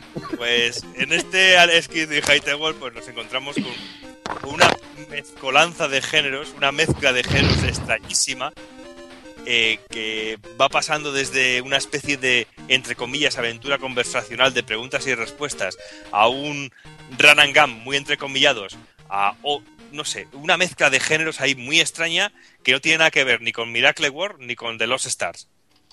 Eh, ahora desarrollaremos un poquito la mecánica del juego, pero decir que, por ejemplo, no podemos, que esta vez ya podemos salvar partida. por fin, en este juego, aunque es un juego muy corto, porque te lo puedes pasar en 15 minutos realmente. Si conoces las respuestas y las, las preguntas y las respuestas, yo me lo llega a pasar en 20 minutos o algo menos, cuando ya te lo sabes bien lo que tienes que hacer. Y bueno, pues tenemos únicamente cuatro fases y como he dicho antes en la mezcla de géneros, tenemos la primera fase que es una especie de aventura en la que tenemos que encontrar todas las partes del mapa, porque claro, Alex Kidd conoce su ciudad, pero dice, han puesto el recreativo la calle Chinchilla número 5, la hace esquina con la calle de las putas. Y dice, ¿y dónde está eso? Porque yo no me voy de putas. Pues tiene que encontrar un mapa donde viene de indicado dónde está el recreativo. Y como son así de graciosos, pues han escondido el mapa en cachitos en diferentes zonas de la casa. Pues es lo que pasa. Y bueno, pues en esta primera parte de la aventura tenemos que encontrar todas las calles, partes del mapa para llegar a los recreativos y, y para encontrar los diferentes miembros de nuestra familia, incluso la servidumbre de Alex, pues nos hacen preguntas, eh, nos obligan a solucionar enigmas, eh, incluso tendremos que ir recorriendo todos los rincones de la de la mansión para encontrar las diferentes partes del mapa. Pero, y entre las pero a ver, a ver, una cosa tengo yo. Vamos a ver, ¿me estás diciendo que Alex Kidd no sabe dónde está el salón recreativo? No sabe, porque es nuevo. Y se le han puesto al lado de la calle las putas y no lo sabe. Cago en su puta madre. Ahí está, ¿te das cuenta? Estás diciendo que Alex Kidd no puede pedir un taxi para ir al recreativo. coño, que, es el príncipe de Radasian, coño. que lo lleve alguien. Rodeado. Y es que encima hay un tío que no le deja salir por la puerta. ¿Te das cuenta? El príncipe. Madre mía. Niño, no vaya a los recreativos que te van a robar los gitanos. Sí.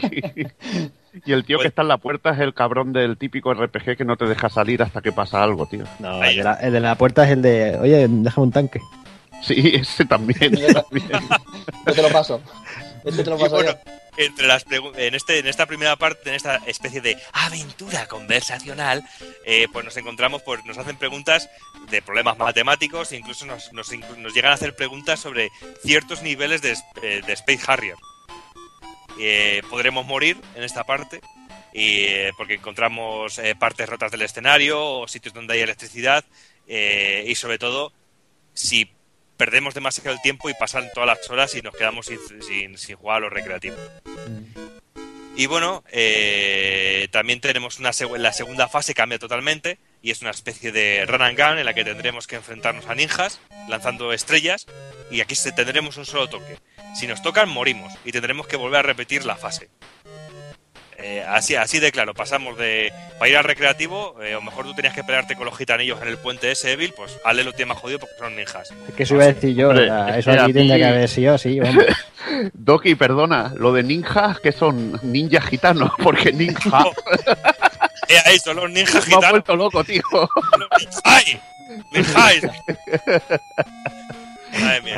Qué locura de pasar de responder preguntitas, rollo matemático de secretillos, a, ir por los árboles cargando los ninjas. así me gustan los ninjas.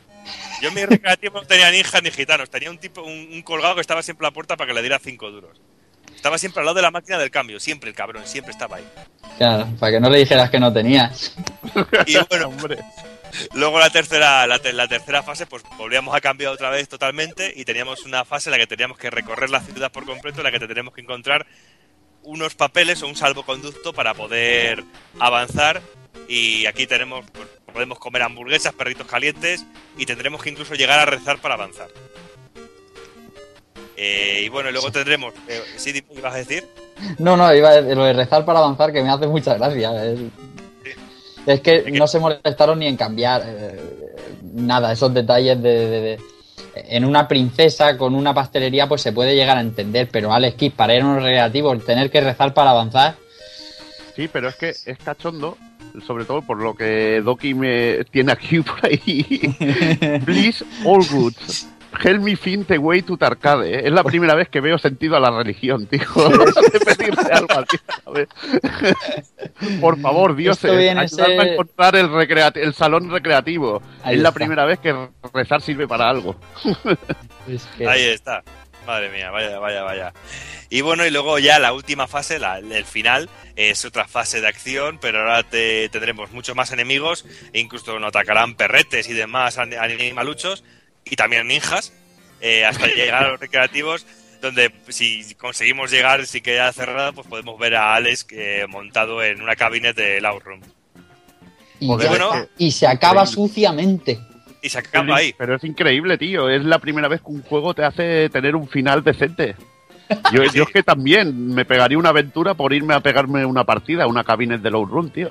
Y rezaría, ¿no? También irías a la iglesia de turno, de turno a rezar y liquidando ninjas, tío, es lo mejor. Ninja, gitano, ahí. es, que, es que es muy fuerte, o sea, la, poca, la poca gracia que tuvieron para hacer todo este tema, tío, es que, es que es penoso, es como lo de como lo de Mario 2, ¿no? No, al final esto ha sido un sueño, muy bien, venga, alegría. o sea, esto es todo incongruente totalmente, pero tú di que al final ha sido un sueño a tomar por culo ya, hombre, y aquí lo mismo, o sea, o sea, es que es tan random todo, tío, es que no sé. sí, es que no, tiene ningún sentido y es que no le pega la aventura a Alex, pero para nada. Y es mm. que luego es que eso, en el momento que ya sabes las preguntas y las respuestas, el juego te lo pasas en 15 minutos. Pero del tirón, ¿eh? Mm. Yo, tengo, una, yo tengo una pregunta, yo tengo una duda. ¿Esto podría ser la, precuela de, de Shenmue, tío? Tienes que decirlo bien, es la precuela espiritual de Shenmue. Exacto, la precuela espiritual que se me ha olvidado. Ahí, con ninjas gitanos, ahí. muy fuerte, muy fuerte, me parece. Ahí. Y es que luego tampoco, si dices, bueno, esto es una mierda, pero luego gráficamente pues es resultón y rechulón, así como era, como, el, Miracle World, pues no. Gráficamente es muy pobre, eh, con colores muy chillones, pero el, eh, es que el nivel de detalle brilla por su ausencia y es eh, los fondos son totalmente planos, la casa es totalmente absurda, los sprites de los, de los enemigos y de los, las personas con las que tenemos conversaciones son totalmente eh, asépticos, no dicen nada y no te transmiten nada. Es gracioso ver a Aleski comiéndose un perrito caliente y erótico para algunos y una hamburguesa, pero de ahí, de ahí no pasa. Y luego musicalmente, pues bueno, cumple y solo cumple, ¿sabes? Yo creo que no es nada destacable musicalmente. Es un juego con mejor para la princesita, pues podría quedar bien para una aventura para así de una princesita que va a la pastelería, pues bueno, de puta madre, pero para un personaje como Alex Kidd no sé, luego se queja la gente de que Alex Kidd se le ha olvidado que para cuando un remake de Alex Kidd, hostias, como se haga un remake de esto de Alex Kidd, vamos, vamos, nos van a coger de las pelotas, pero bien. Ahí está, tú cuando decías al principio del programa que Sonic desbancó a Alex Kidd, a mí me venía a la mente este juego, y el siguiente que nos queda también que comentar, eh, que nos va a comentar Cero, eh, la fama de Alex Kidd la tiraron ellos mismos por el suelo, como bien has comentado, porque esto es infame, esto era una una burla al, fan de Alex Kidd. Sí, y nada, hablando ya de, cosas terribles y de, y de qué, qué más le puede pasar al, pobre Alex Kidd, al pobre niño de las patillas. Aún hay más. Pues aún hay más, aún, aún lo pueden putear un poquito más. ¿Y cómo lo pueden putear más? Pues nada, lanzando en 1987 Alex Kidd BMX Trial. Manda ¡Bravo! Ponme dos. Para, para, lo, para lo que sería la Mark III. ¿Y qué estaban pensando en Sega? Pues mira, se ve que, algún directivo ilumina en Sega. Eh, eh, inventaron el paddle control de, la Mar 3, ¿no? que era el tipo el pad este tipo arcanoido, tipo Pong, y enviaron a, fabricar, a, supongo que en China, y le dijeron, tú, Chilu, eh, hazme aquí 3.000 trillones de pads de estos, que, esto se va a vender como, como si hubiera mañana. Mm. Total, no se vendió una mierda y dijeron, hostia, aquí hay que hacer algo para ver si vendemos algo. ¿Qué podemos hacer? Mm, búscame una franquicia que podamos putear. Pues, vamos, ¿por qué no hacemos un juego de esquí que vaya en bici? Con ninjas. Con ninjas, por la montaña. Pues eso, pues se sacan de la manga un juego muy triste, porque no tiene otro no tiene otro calificativo que llamarlo triste, que el señor Alex Kidd, después de haber saltado el mundo, después de pegar un bici en recreativo, pues ¿qué iba a hacer? Pues darse una vueltecita con bici por la montaña. ya está, no hay más. O sea, es decir, tenemos el juego, esquivamos obstáculos, saltamos, mm, saltamos ríos, llegamos rápido a la meta y poco más. O sea, algo de un concepto simple, vamos, pero no se deja de ser una cosa muy mediocre. O sea, es que la cosa no impide que, muchas veces ocurre que, bueno, que el, el blanco, o sea, siendo muy triste, es blanco de especulación y de coleccionismo. Si en algún sitio lo, lo veis, que es muy difícil de ver, lo veréis a precios de, de locura como conclusión, ¿qué daño hizo la peli de los bicivoladores, tío? Ya ves. Oh, oh, oh. Oh, Dios mío. Y poco más que comentar del BMX eh, Trial infame. Eh, si queréis os comento yo dos años después, en 1989, volví al Skit, esta vez para la 16-bit, para Mega Drive. Bueno, también salió luego en la Mega Drive Collection de PlayStation 2, de PSP, el que tenemos en la consola virtual de Wii. Es el en un cartuchazo, en un cartuchazo, tío, el, el, el, cartucho que llevaba el Gustar Giros, que querías ese cartucho porque estaba el Gustar Giros dentro. Exactamente. no porque pudieras elegir. ni más ni menos que Alex Kidd y de Enchanted Castle o Alex Kidd Tenkumaju en Japón. Y eso, Alex quita el salto a los 16 bits de la mano del equipo M7, volviendo ahora sí a la esencia de aquel Miracle World que nos ha comentado Cero, reencontrándose de nuevo con la esencia que dejó tan buen sabor de boca en, el Miracle World. La historia nos traslada a los acontecimientos vividos en Miracle World. En esta ocasión, Alex descansa tranquilo en su querido planeta Aries, el cual está controlado por su hermano el Rey Ghoul. Pero un día, a las grandes orejas de Alex, llega el rumor de que el Rey Thor, padre de Alex y Ghoul, es secuestrado en el planeta Paper Rock por el malvado Ashra. De esta manera, pues empieza nuestra misión a, través de 11 niveles para salvar a nuestro padre. Comentando un poquito la jugabilidad y como hemos comentado, pues vuelve un poco a la esencia de Miracle World. Avanzamos por el escenario y volvemos a poder defendernos de los enemigos. Podemos dar puñetazos, saltar y dar una patada. El salto tiene que practicarse porque cuesta bastante dominarlo. Eh, sigue siendo bastante mejor el, control del, Miracle World, del de Master System. Se puede montar en motos, se puede nadar, como hacíamos en aquel también. Aquí el tema del salto, el, salto que fuera también con la patada, a veces hacía que el, que el salto fuera un poco incontrolable o que se fuera bastante de madre. Era bastante bastante jodido al principio. Pero el momento que le pillas el punto, el momento que le pillas el punto de acostumbradas, pues ya se hacía. Pero de primeras, eh, cantaba un poco, porque si ibas con la idea de Miracle World era un poco extraño encontrarse ese salto patada a la vez.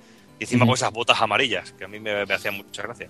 Es un salto lunar con gravedad extraña. Ahí, ahí. está, ahí está, la levitación.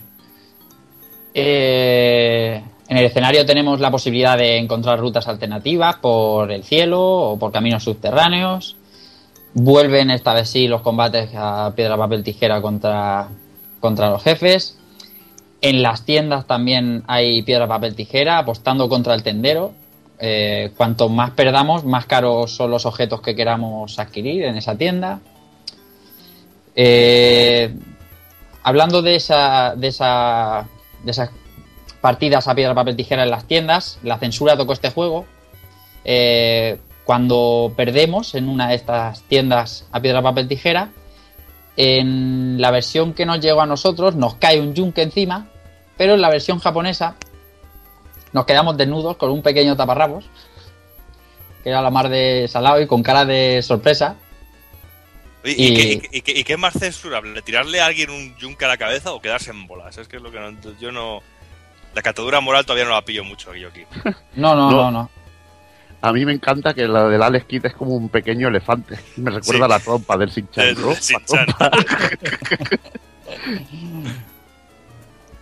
bueno, eh, a modo de ítems, eh, tenemos la moto, tenemos un saltador, tenemos el helicóptero con el que podemos volar y lanzando misiles, tenemos el brazalete con el que podemos lanzar ondas, tenemos la capa que nos hace inmunes, y tenemos el collar necklace eh, que nos permite mm, ver eh, lo que está pensando nuestro oponente en el Jankenpon, en el piedra, papel, tijera.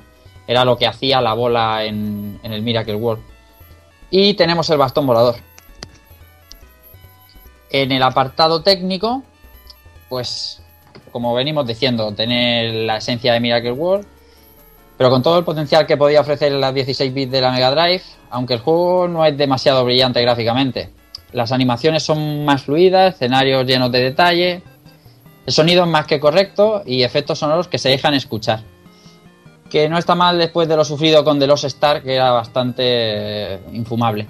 Ah. Eh, eh, a mi modo de ver, este juego está no explota prácticamente lo que podía darles la Mega Drive. Eh, vemos spray más grandes, vemos. Eh, no sé. exactamente.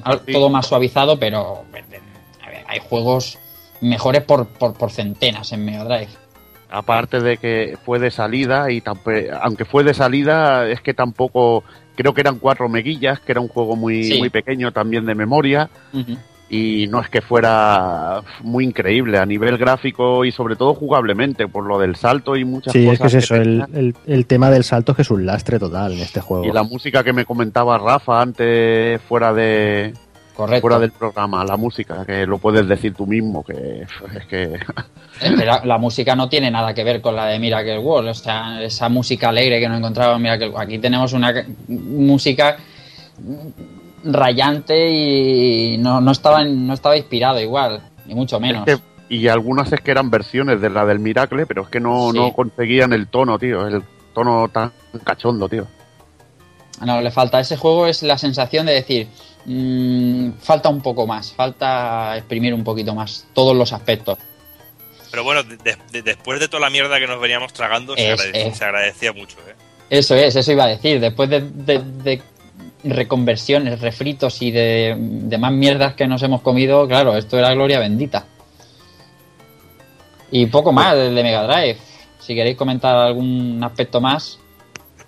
Bueno, me, hace mucha gracia el jefe final, que es como una especie de Asura con varios brazos y tiene...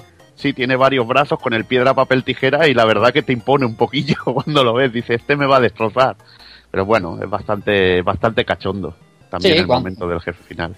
Cuando lo vencemos, el rey, nuestro padre nos dice que se lo va a quedar de mascota, que se lo queda de mascota y tal. Bien, está curiosete el juego. Este juego también me pasa, perdona Evil, eh, también pues tendrá a lo mejor una hora de duración, quizá menos, eh, pero eso hoy en día. A mí, en su tiempo, como no tenías los continúes infinitos que ahora a mí me costaba, me costaba muchísimo las fases finales ya dentro del castillo, me costaba un montón. Y bueno, ya al menos eh, podemos decir que Alex Kidd se despidió a lo grande, aunque no fueran un juego muy, muy conocido y en su plataforma de origen, que era Master System, con el Alex Kidd in World de 1990, que en principio no iba a ser tampoco un juego de Alex Kidd, eh, sino que iba a ser un Shinobi con personajes super deformes. Y bueno, eh, como podría ser, también estaba bastante de moda este tipo de cosillas, como estaba también Konami con su Drácula Kid y cosillas así. Y nos salió este Alex Kidd in Shinobi World, que la verdad fue una sorpresa muy grata y que bueno, que tampoco es perfecto, pero que yo creo que hace más honor a lo que es, a lo grande que es el, el Miracle Wall. Decir que la secuencia de intro me, me mola mucho, porque eh, recuerda, es muy es calcada al Dynamite Dux, pero también me recuerda al Toki. La, la, la, primera la primera escena que estás ahí en un campo así de flores, aparece el malo, te secuestra a la novia, es que es muy Toki, muy Dynamite Dux está clavada. A ver, si dijeras también con el, con el Toki, es que está, pero clavada, clavada. Falta una mano que vuela y que... Y que te coge ahí, sí, sí, sí. Pero que es que es similar, tío, muy similar. Eh, decir que sobre la historia, que un ninja malvado llamado Hanzo secuestra a la novia de Alex y tras esto se nos aparece el espíritu de otro ninja, que era el antiguo adversario de Hanzo, otorgándonos poderes ninja. Es decir, nos da poderes Musashi. Ahí, como, como, Dios manda. Ahí, ahí. como no podía ser de otra manera, como en Alex Kidd en el mundo ninja. En el mundo ninja. Ahí. ninja. ah, bueno, vamos a hablar un poquito de la jugabilidad. Eh, la verdad es que no teníamos muchas fases. Tenemos cuatro niveles divididos en, en tres fases cada uno. Y bueno, nos encontraríamos la primera fase, que es la ciudad, donde nos encontramos a un enemigo cabuto que curiosamente eh, es una parodia del primer enemigo del Shinobi original, pero que también es una parodia de, de cierto personaje de, la competencia, ¿verdad, Cero? Sí, luego lo, luego lo comentaremos las curiosidades. Ah, lo dejamos para las curiosidades, ¿no? Venga, venga. Sí, además, eh, perdón que te corte, eh, cuando nos fijamos en esto de los niveles y todo eso, eh, queda claro lo que, querían hacer un Shinobi, básicamente, porque exactamente los mapas son exactamente idénticos. Y, todo el juego en sí está, está muy basado en, en lo que es Shinobi. Seriamente basado, brutalmente basado. Esto lo podemos ver sobre todo en la, en la ronda 2 que es en el puerto, que empezaríamos con la mítica escena aquella de los pilares del puerto donde nos salían los submarinistas. O sea, que es muy, muy, muy, muy clavado. Eh, al final el enemigo es una cara mecánica que vendría a ser entre una fusión de, de los bosses del juego original Mandara y el helicóptero. Después estaríamos en la fase 3, los jardines, en que nos encontramos que el final boss es una parodia del boss Samurai Lobster, que aquí lo llaman Robster como lobster significa langosta, ya os podéis imaginar que, nos vamos a encontrar al final, al final de este nivel. Por último, nos encontraríamos la fase de la ronda 4, que sería la mansión de Hanzo, y nos enfrentaremos a él al final en un duelo muy similar al del Final Boss de Shinobi. Decir que el juego es mucha, está muy enfocado a la acción y tiene menos dosis de, de plataformeo. Tenemos barra de energía que va que podemos aguantar, me parece que son tres toques, si no me equivoco. Podemos aumentarlo con algún power up. Que podemos aumentarlo con algunos ítems y que tenemos un ataque con, espada, que podemos coger un power up que nos mejora el alcance, o otro power up que nos da kunais como, como arma arrojadiza. También podemos, uno de los movimientos favoritos que, que tiene el juego es que nos podemos coger a las farolas o abrazafarolas, como dijéramos. Farolas, exacto. Rodamos sobre ellas y nos transformamos en una bola de fuego que atraviesa que atraviesa el escenario y puede y tiene la habilidad de, romper rocas. Para también para acabar, otro guiño a Shinobi, tenemos un jutsu especial que nos convierte en tornado y eliminamos a todos los enemigos que hay en pantalla. El apartado técnico, pues decir que los gráficos son deliciosos, es que es una auténtica delicia el juego, quizás el, el mejor Alex Kit en este aspecto los de los distintos escenarios están muy diferenciados y luego tienen detalles muy muy chulos. Por ejemplo, el, cuando nos enfrentamos al primer jefe final, la luna esa con el careto está la mar de bien y tiene detallitos así chorras que están muy bien, tiene también sus secretillos.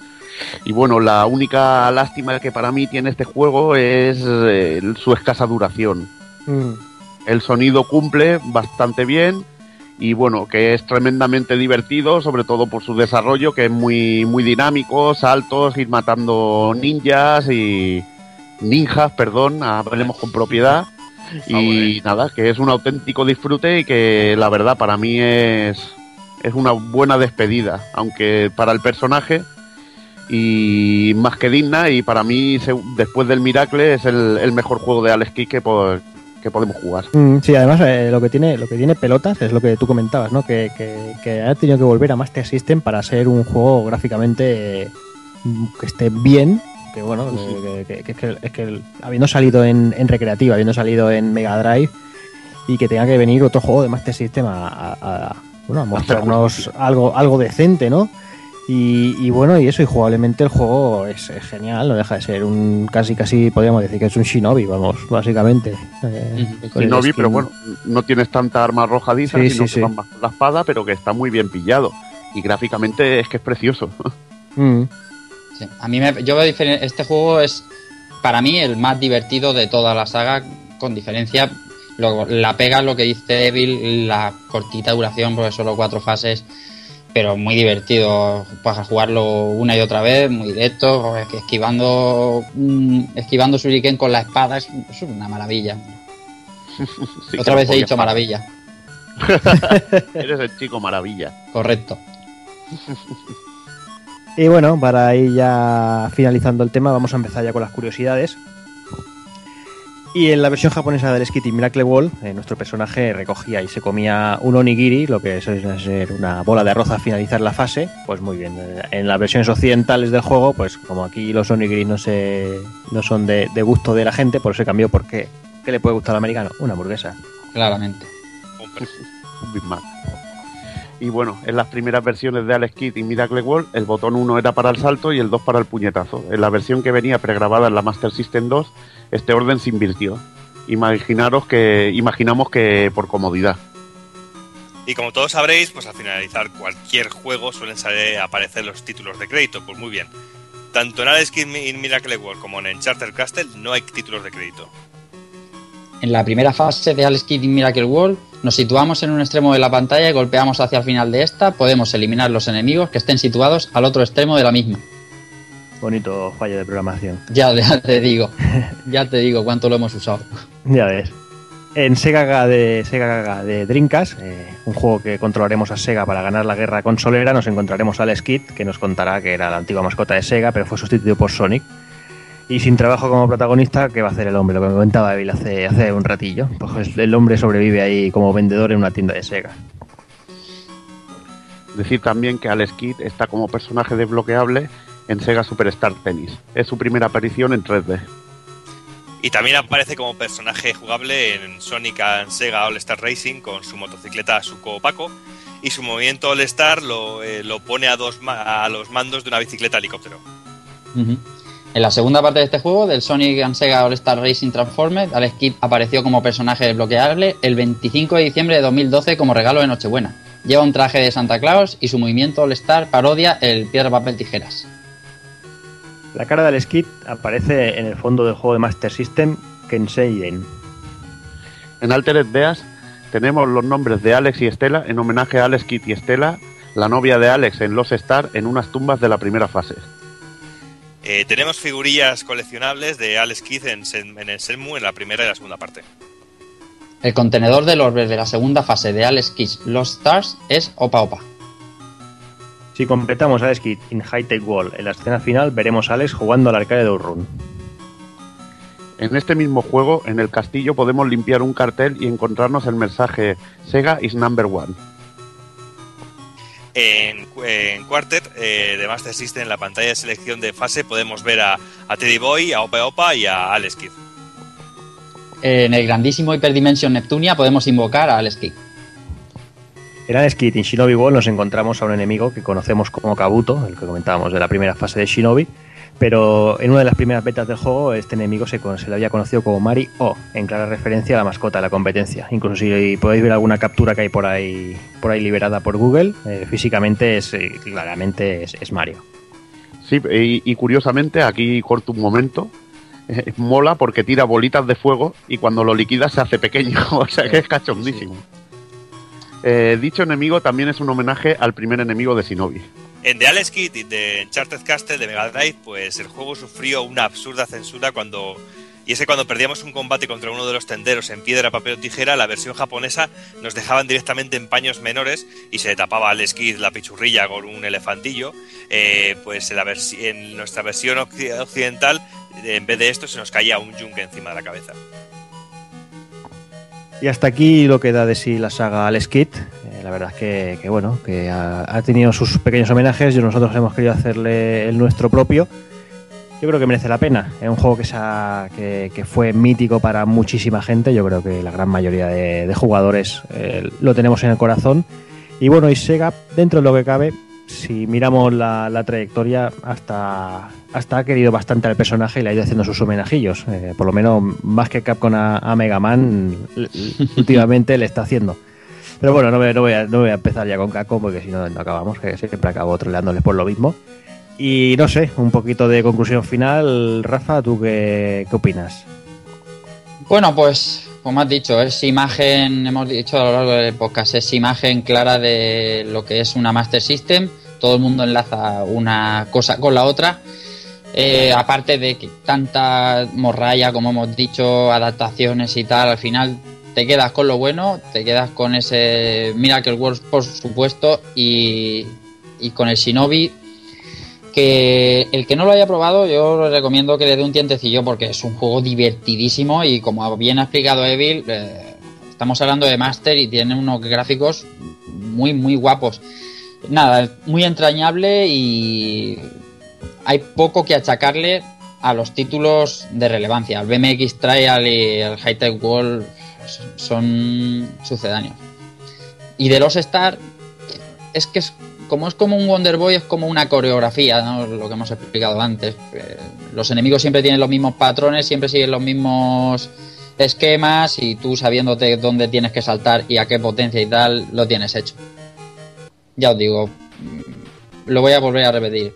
Magia. maravilloso, Rafa, maravilloso. Correcto. bueno, vamos, vamos contigo, Evil, a ver. Bueno, yo decir que sobre todo me da muchísima rabia que no se trasladara, un, que no se hiciera un juego del personaje en 16 bits decente. Uh -huh. Ya Sega se pasó a Sonic y, y, se centró en el desarrollo de una nueva mascota, pero el primer Alex Kidd de, de, Mega Drive me dejó un mal sabor de boca. No porque no me guste el juego, el juego, a ver, es muy rancio, pero, pero me gusta. Tiene toques que me gustan y cosas que me gustan, pero podría haber sido auténticamente una, una brutada muchas más fases, haber hecho los gráficos de otra manera, más el sprite mejor, porque es que hicieron el sprite grande y no lo supieron hacer con gracia. Y si hubieran capturado la esencia del, primer Miracle Wall de verdad, pero la esencia de, ese vicio que tenía el juego, esos gráficos y esa sorpresa que tenía y, la dificultad y todo, y lo hubieran hecho en 16 bits, eh, estaríamos hablando de un auténtico clásico y de un juego que de verdad podría haber competido con, con Mario y, que, hubiera competido incluso con, con, Sonic por hacerse con el título de mascota y de juego más interesante de, del catálogo de Mega Drive. Es la única espinita que me queda clavado, por lo demás, clavada. Por lo demás, decir lo que ya hemos dicho durante todo el programa, que el Miracle World es una auténtica maravilla, un juego que es jugabilidad pura, plataformeo puro, que, que define lo que es el género de las plataformas a la perfección y que nada, que, que el Shinobi también es un gran juego y el resto pues no está a la altura de lo que, de lo que es el, el primer juego, el original y el Shinobi. Uh. Borja. Bueno, pues yo no podría estar más de acuerdo con Evil en el sentido de que el, después de hacer todo este repaso realmente te das cuenta de que es una pena, sobre todo a mí personalmente me da más pena todavía el no haberme encontrado con un buen Alex Kidd de verdad, con toda la potencia que podía haber ofrecido los 16 bits de, Mega Drive, me da mucha más pena haberme encontrado con eso que no reclamar un Alex Kidd de a día de hoy. Realmente yo, después de este repaso, me di cuenta de eso, de el hambre que he tenido en aquel momento de poder disfrutar de un Alex Kidd de, de, en 16 bits realmente. Y sobre todo que después de haber estado jugando todos los juegos, de haber estado buceando un poquito entre la información, entre eh, los diferentes autores, ver bien los juegos y mirarlos con un poco de perspectiva, darse cuenta de eso, de que realmente el personaje ha sido maltratado desde sus comienzos continuamente. Ha sido un personaje que realmente no se puede hablar de prostitución de la saga, porque Alex Kidd ha sufrido todas las prostituciones podidas por haber. Yo creo que es la puta madame de los videojuegos, realmente, en ese sentido. Pero. Y es que es, es, una, es una auténtica pena ver como un personaje que podría haber tenido muchas posibilidades no se le ha sabido explotar y únicamente se ha sabido intentar experimentar con él. O sea que realmente más que ser como la mascota mmm, eh, perdida o la mascota dejada de lado de Sega, quizás es la, la, mascota conejillos de India de Sega con la que ha estado experimentando para llegar a ser lo que fue en su día realmente. Una auténtica pena. Mm. Y bueno, nada, comentar cuatro, cuatro cositas que nos han dicho por Twitter. Eh, el amigo Sito Turbo decía que sobre todo que al golpear la casilla sorpresa, que bueno, que hay que tener el camino bien despejado, pues hay que salir por, por patas. También eh, nos comenta Charles el Colgado, que dice que bueno, que es su primer juego que recuerda y que, bueno, que para es un juegazo y, le trae muy grandes recuerdos, es lo que estamos comentando desde un principio. No todo el mundo que, descubrió Alex Kidd en su momento, yo creo que todos los, lo tenemos en, en, su corazón y, y la verdad que, es eso, que el juego es la hostia.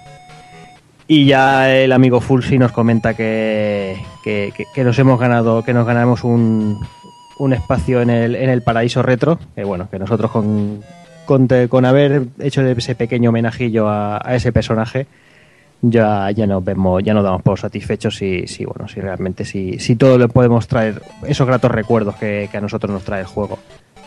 Y nada, que el que quiera disfrutarlos ya lo sabe, lo puede disfrutar de 40.000 maneras y sobre todo el Miracle y el Shinobi yo creo que son los que merecen la pena darle un tiento para una tarde aburrida. Yo creo que ahora que viene el veranito que tampoco nos gusta cosas muy espesillas, yo creo que para darle un tiento a alguna tardecilla y eso son, son viciadas totalmente, totalmente recomendadas. Y ya está, sí. no sé, ya poca cosa más creo que, que, queda por decir. Vamos a ver por la alternativa, a ver qué, qué nos puede ofrecer el catálogo de Master System.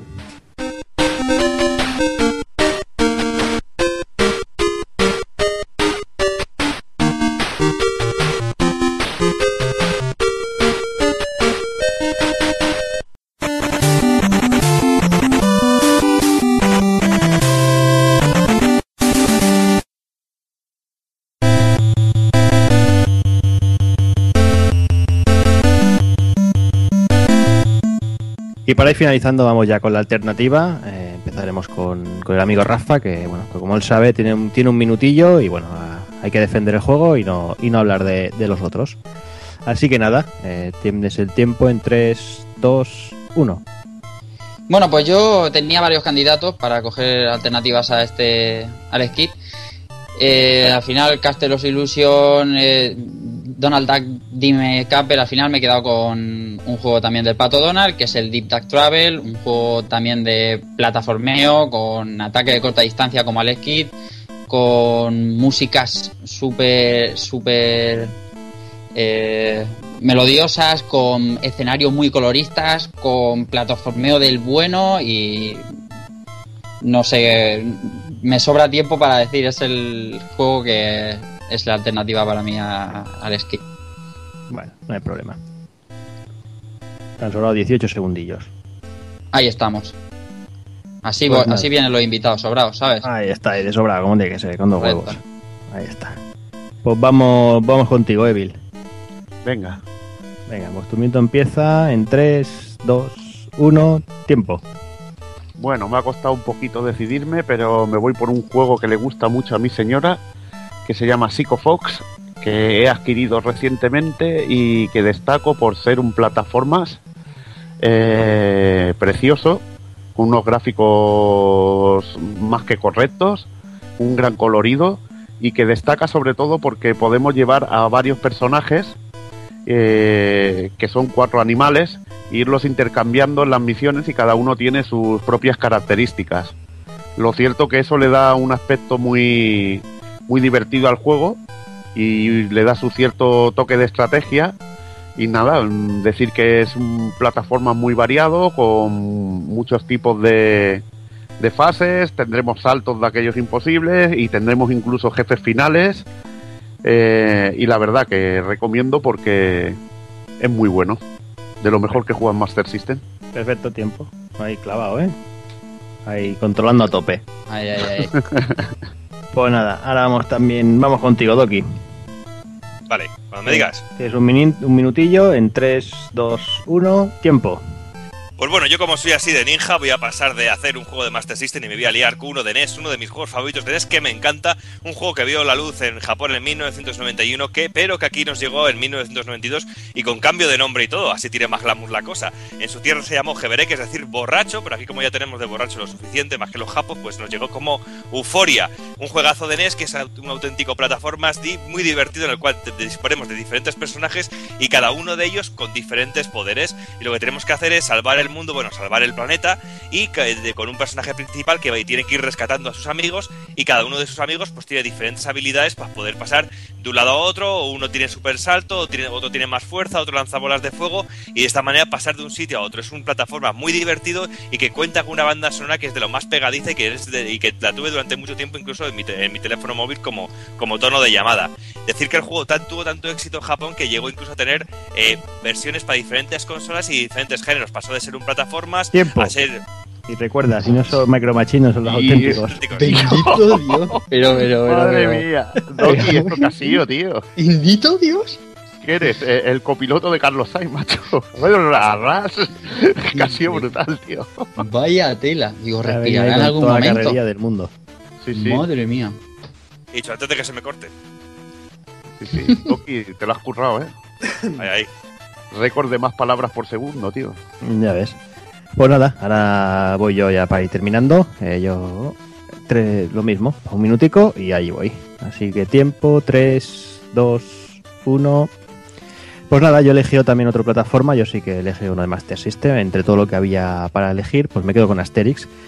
Un juego de una franquicia de, de un cómic que bueno, que todos sabéis que bueno, lo que el juego está precioso, gráficamente es brutal, eh, jugablemente es increíble, dos personajes, Asterix y Obelix, en el que vamos mm, hostiando romanos y que es un plataformeo puro, o sea, es brutal. Eh, cogemos objetos, pasamos fases, saltos imposibles, de todo, pociones mágicas, romanos volando. ¿Qué más queréis? Juego impresionante. Podría haber cogido co- juegos como que se han quedado en el tintero, como puede ser el Castle of Illusion, pero yo creo que, que Asterix es uno de esos grandes juegos de, de Master System que, bueno, que, que merecen ser la pena, merece la pena ser jugados por todo el mundo y creo que merece mucho, mucho, mucho, mucho la pena. Y nada más, yo creo que aquí se me acaba el tiempo, así que fuera. También sobrado. La Sí, verdad es que son cuatro juegazos, ¿eh? son cuatro muy buenos juegos. Claro, y además han quedado cosas como eso que comentamos, el Castle of Illusion se han quedado fuera Wonder Boy 3, que Correcto. también, aunque no sea el mismo género, el World Monsterland es un juego increíble también. Si realmente, si te pasa a pensar del catálogo de Master System, hay grandes joyas y, y la verdad es que, que hay mucha cosa de calidad. Y es que ese Wonder Boy que has nombrado se, se merece un programa para él solito o un par de ellos, ¿eh? porque es de esos juegos que yo os tengo clavados a fuego en el corazón y, y es de esos juegos que yo siempre he dicho que es un juego adelantado a su época. Es un A mí juego me incluso- molaría. y que incluso no, enveje- y no ha envejecido nada mal, ¿eh? Porque le pude echar, le, eché el guante no hace mucho y, y, me pareció tan divertido como en su momento. Es un juego que tiene unas eh, una variedad de juego, que tiene unas mecánicas, que tiene unas cosas que eran súper profundas para, para su época. O sea que yo lo propongo desde aquí que este tiene que ser uno de esos juegos que tenemos que tratar en el programa. Pues Doki, apúntalo en la lista esa que tenemos un gritón de, de, juegos apuntados. Vale, lo pongo. es el número 525. Ponlo, ponlo en, la, en la W de Wonder Boy. Vale. Ponlo en cola. Yo me apuntaré el último Monster World, que es una es, es brutal, tío. Ese juego es increíble, tío. Pues nada, señores, yo creo que ya lo podemos ir dejando por aquí y vamos a ir ya a rematar el programa con el ending y para casa a dormir.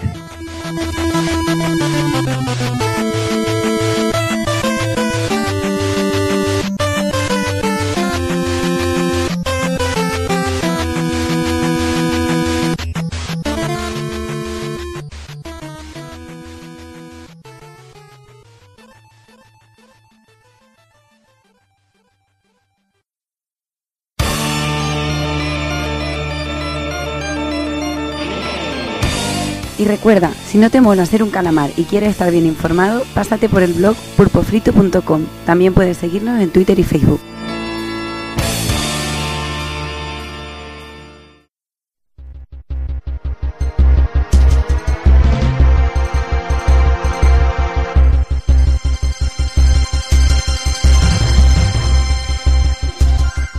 Y ahora sí que sí, que sí, ahora ya estamos al final del programa. Eh, no creo que, que Alex Kidd haya llevado ese homenaje que merecía. Y bueno, ya solo me queda despedirme de, aquí del personal y bueno, emplazaros a- al siguiente programa. Así que voy a empezar con el señor Doki. Pues bueno, pues aquí está. Eh, ya hemos echado todo lo que queríamos echar, hacer ese homenaje a este personajazo. Que bueno, que aunque haya pasado con mejor o peor fortuna por la historia del videojuego, yo creo que es de esos personajes que se han convertido casi en un icono. Y yo creo que ya ser un icono de una generación o de o del mundo de los videojuegos ya, ya tiene bastante mérito. Unas cosas o por otras, quizá, como hemos dicho, que mi conclusión del programa de esta semana ha sido eso de, de ver al Skid como un personaje maltratado, no solo después, sino durante. Eh, también veo que, que es de esos personajes importantes por eso mismo, porque son un icono dentro del mundo del videojuego. Y yo creo que eso es algo muy importante y es un homenaje merecido a una figura tan importante. Muy bien, Doki, pues nada, yo creo que una semanita, bueno, una o dos, no sé, tenemos que mirar a ver y volvemos con el análisis de ese posible GOTI de, de este año. Del, de Last of Us, ahí está. Veremos, veremos a ver en qué queda la cosa. Venga. Y también me despido también del señor Evil. Bueno, un placer haber intervenido en este programa, sobre todo por, por la nostalgia que, que despierta el personaje de Alex Kidd y, y la compañía también de- del amigo Rafa, que es un, un gran ceguero, como habré, podo- todos podré, habéis podido escuchar. Y los cegueros son siempre bienvenidos aquí en Pulpo. Porque yo no tengo muchos aliados, ya sabéis que aquí los cegueros no abundan. Aunque les gusten los juegos de Sega. A ver, estoy haciendo un poco el troll que les gusta a todos también. Y nada, eh, un placer hablar de, de estos juegos y, y nos vemos pronto, hablar de, de las Ofus. Aquí sí, aquí sí todo el mundo bienvenido, así que hemos aceptado. Ha habido bastante gentuza por aquí, así que no creo yo que, Por eso, que que- porque haya un seguero, no creo que la cosa empeore. pues nada, Evil, lo mismo, de aquí una o dos semanillas ahí analizando ese pedazo de, de título de, de Play 3. Y nada, ya solo me queda despedirme de- del señor Rafa Valencia, que ha sido un, un honor tenerte por aquí, que bueno, que te las puertas abiertas, esta es tu casa, cuando quieras puedes aparecer por aquí, ya sea Sega o no sea Sega.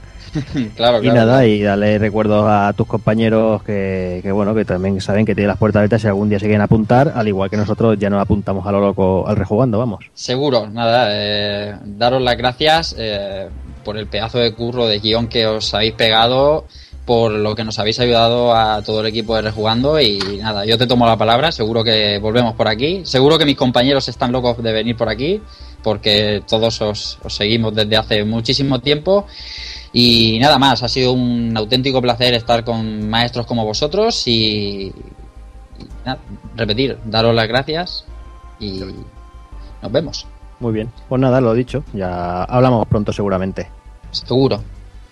Y nada, ya solo me queda despedirme de todos vosotros, eh, recordándoos, bueno, facilitándoos el título que toca las, el próximo mes, eh, comentamos por Twitter que, que cogeremos, que nos ponemos en el pellejo de, de una mujer guerrera. Y qué mejor mujer guerrera. Y ya no, ya no pones un pellejo. ¿Quién no, ¿Quién no se metería en esa armadura de Bill? ¿Quién no se metería dentro de esa armadura de Samus? Vaya. Es que es que es todo todo un sex symbol, una mujer guerrera, eh, no hay quien la tosa eh, debajo de esa armadura. Hablamos, claro que sí, Super Metroid, Evil, Doki, eh, va a ser una locura. Videojuego con mayúsculas. Sí, y todo un placer y qué excusa más buena para volver a rejugarlo, ¿eh? Claro, eso es lo mismo. Eh, citando aquí al, al programa de ese, del amigo Rafa, lo vamos a rejugar sí o sí, pero vamos. Una maravilla, una auténtica maravilla Super una, una auténtica joya atemporal, creo yo, que bueno, que sentó muchas bases para otros otros juegos. Y bueno, no, no, vamos a empezar a analizarlo ya, que si no, pues dejamos esto grabando y hacemos el programa podríamos, ya. Y, podríamos, ¿eh? Sí, señor. Y tampoco plan. Sin problemas, sin problemas. si nos, ponemos, te hacemos otro programa de tres horas aquí ahora, mismo, ¿eh? pelo. Sin problema. llamar al taco y os ponemos. Ahí está. Pero bueno, yo creo que primero lo, volvemos a rejugar para refrescar sensaciones sobre todo. Y, y que cojones, para disfrutarlo de nuevo, hombre, que siempre es una, una gran excusa. Así que nada, como siempre, eh, solo me queda despedirme. Eh, señoras, señores, niños y niñas, portarse bien y ser buenos. Un saludo a todos.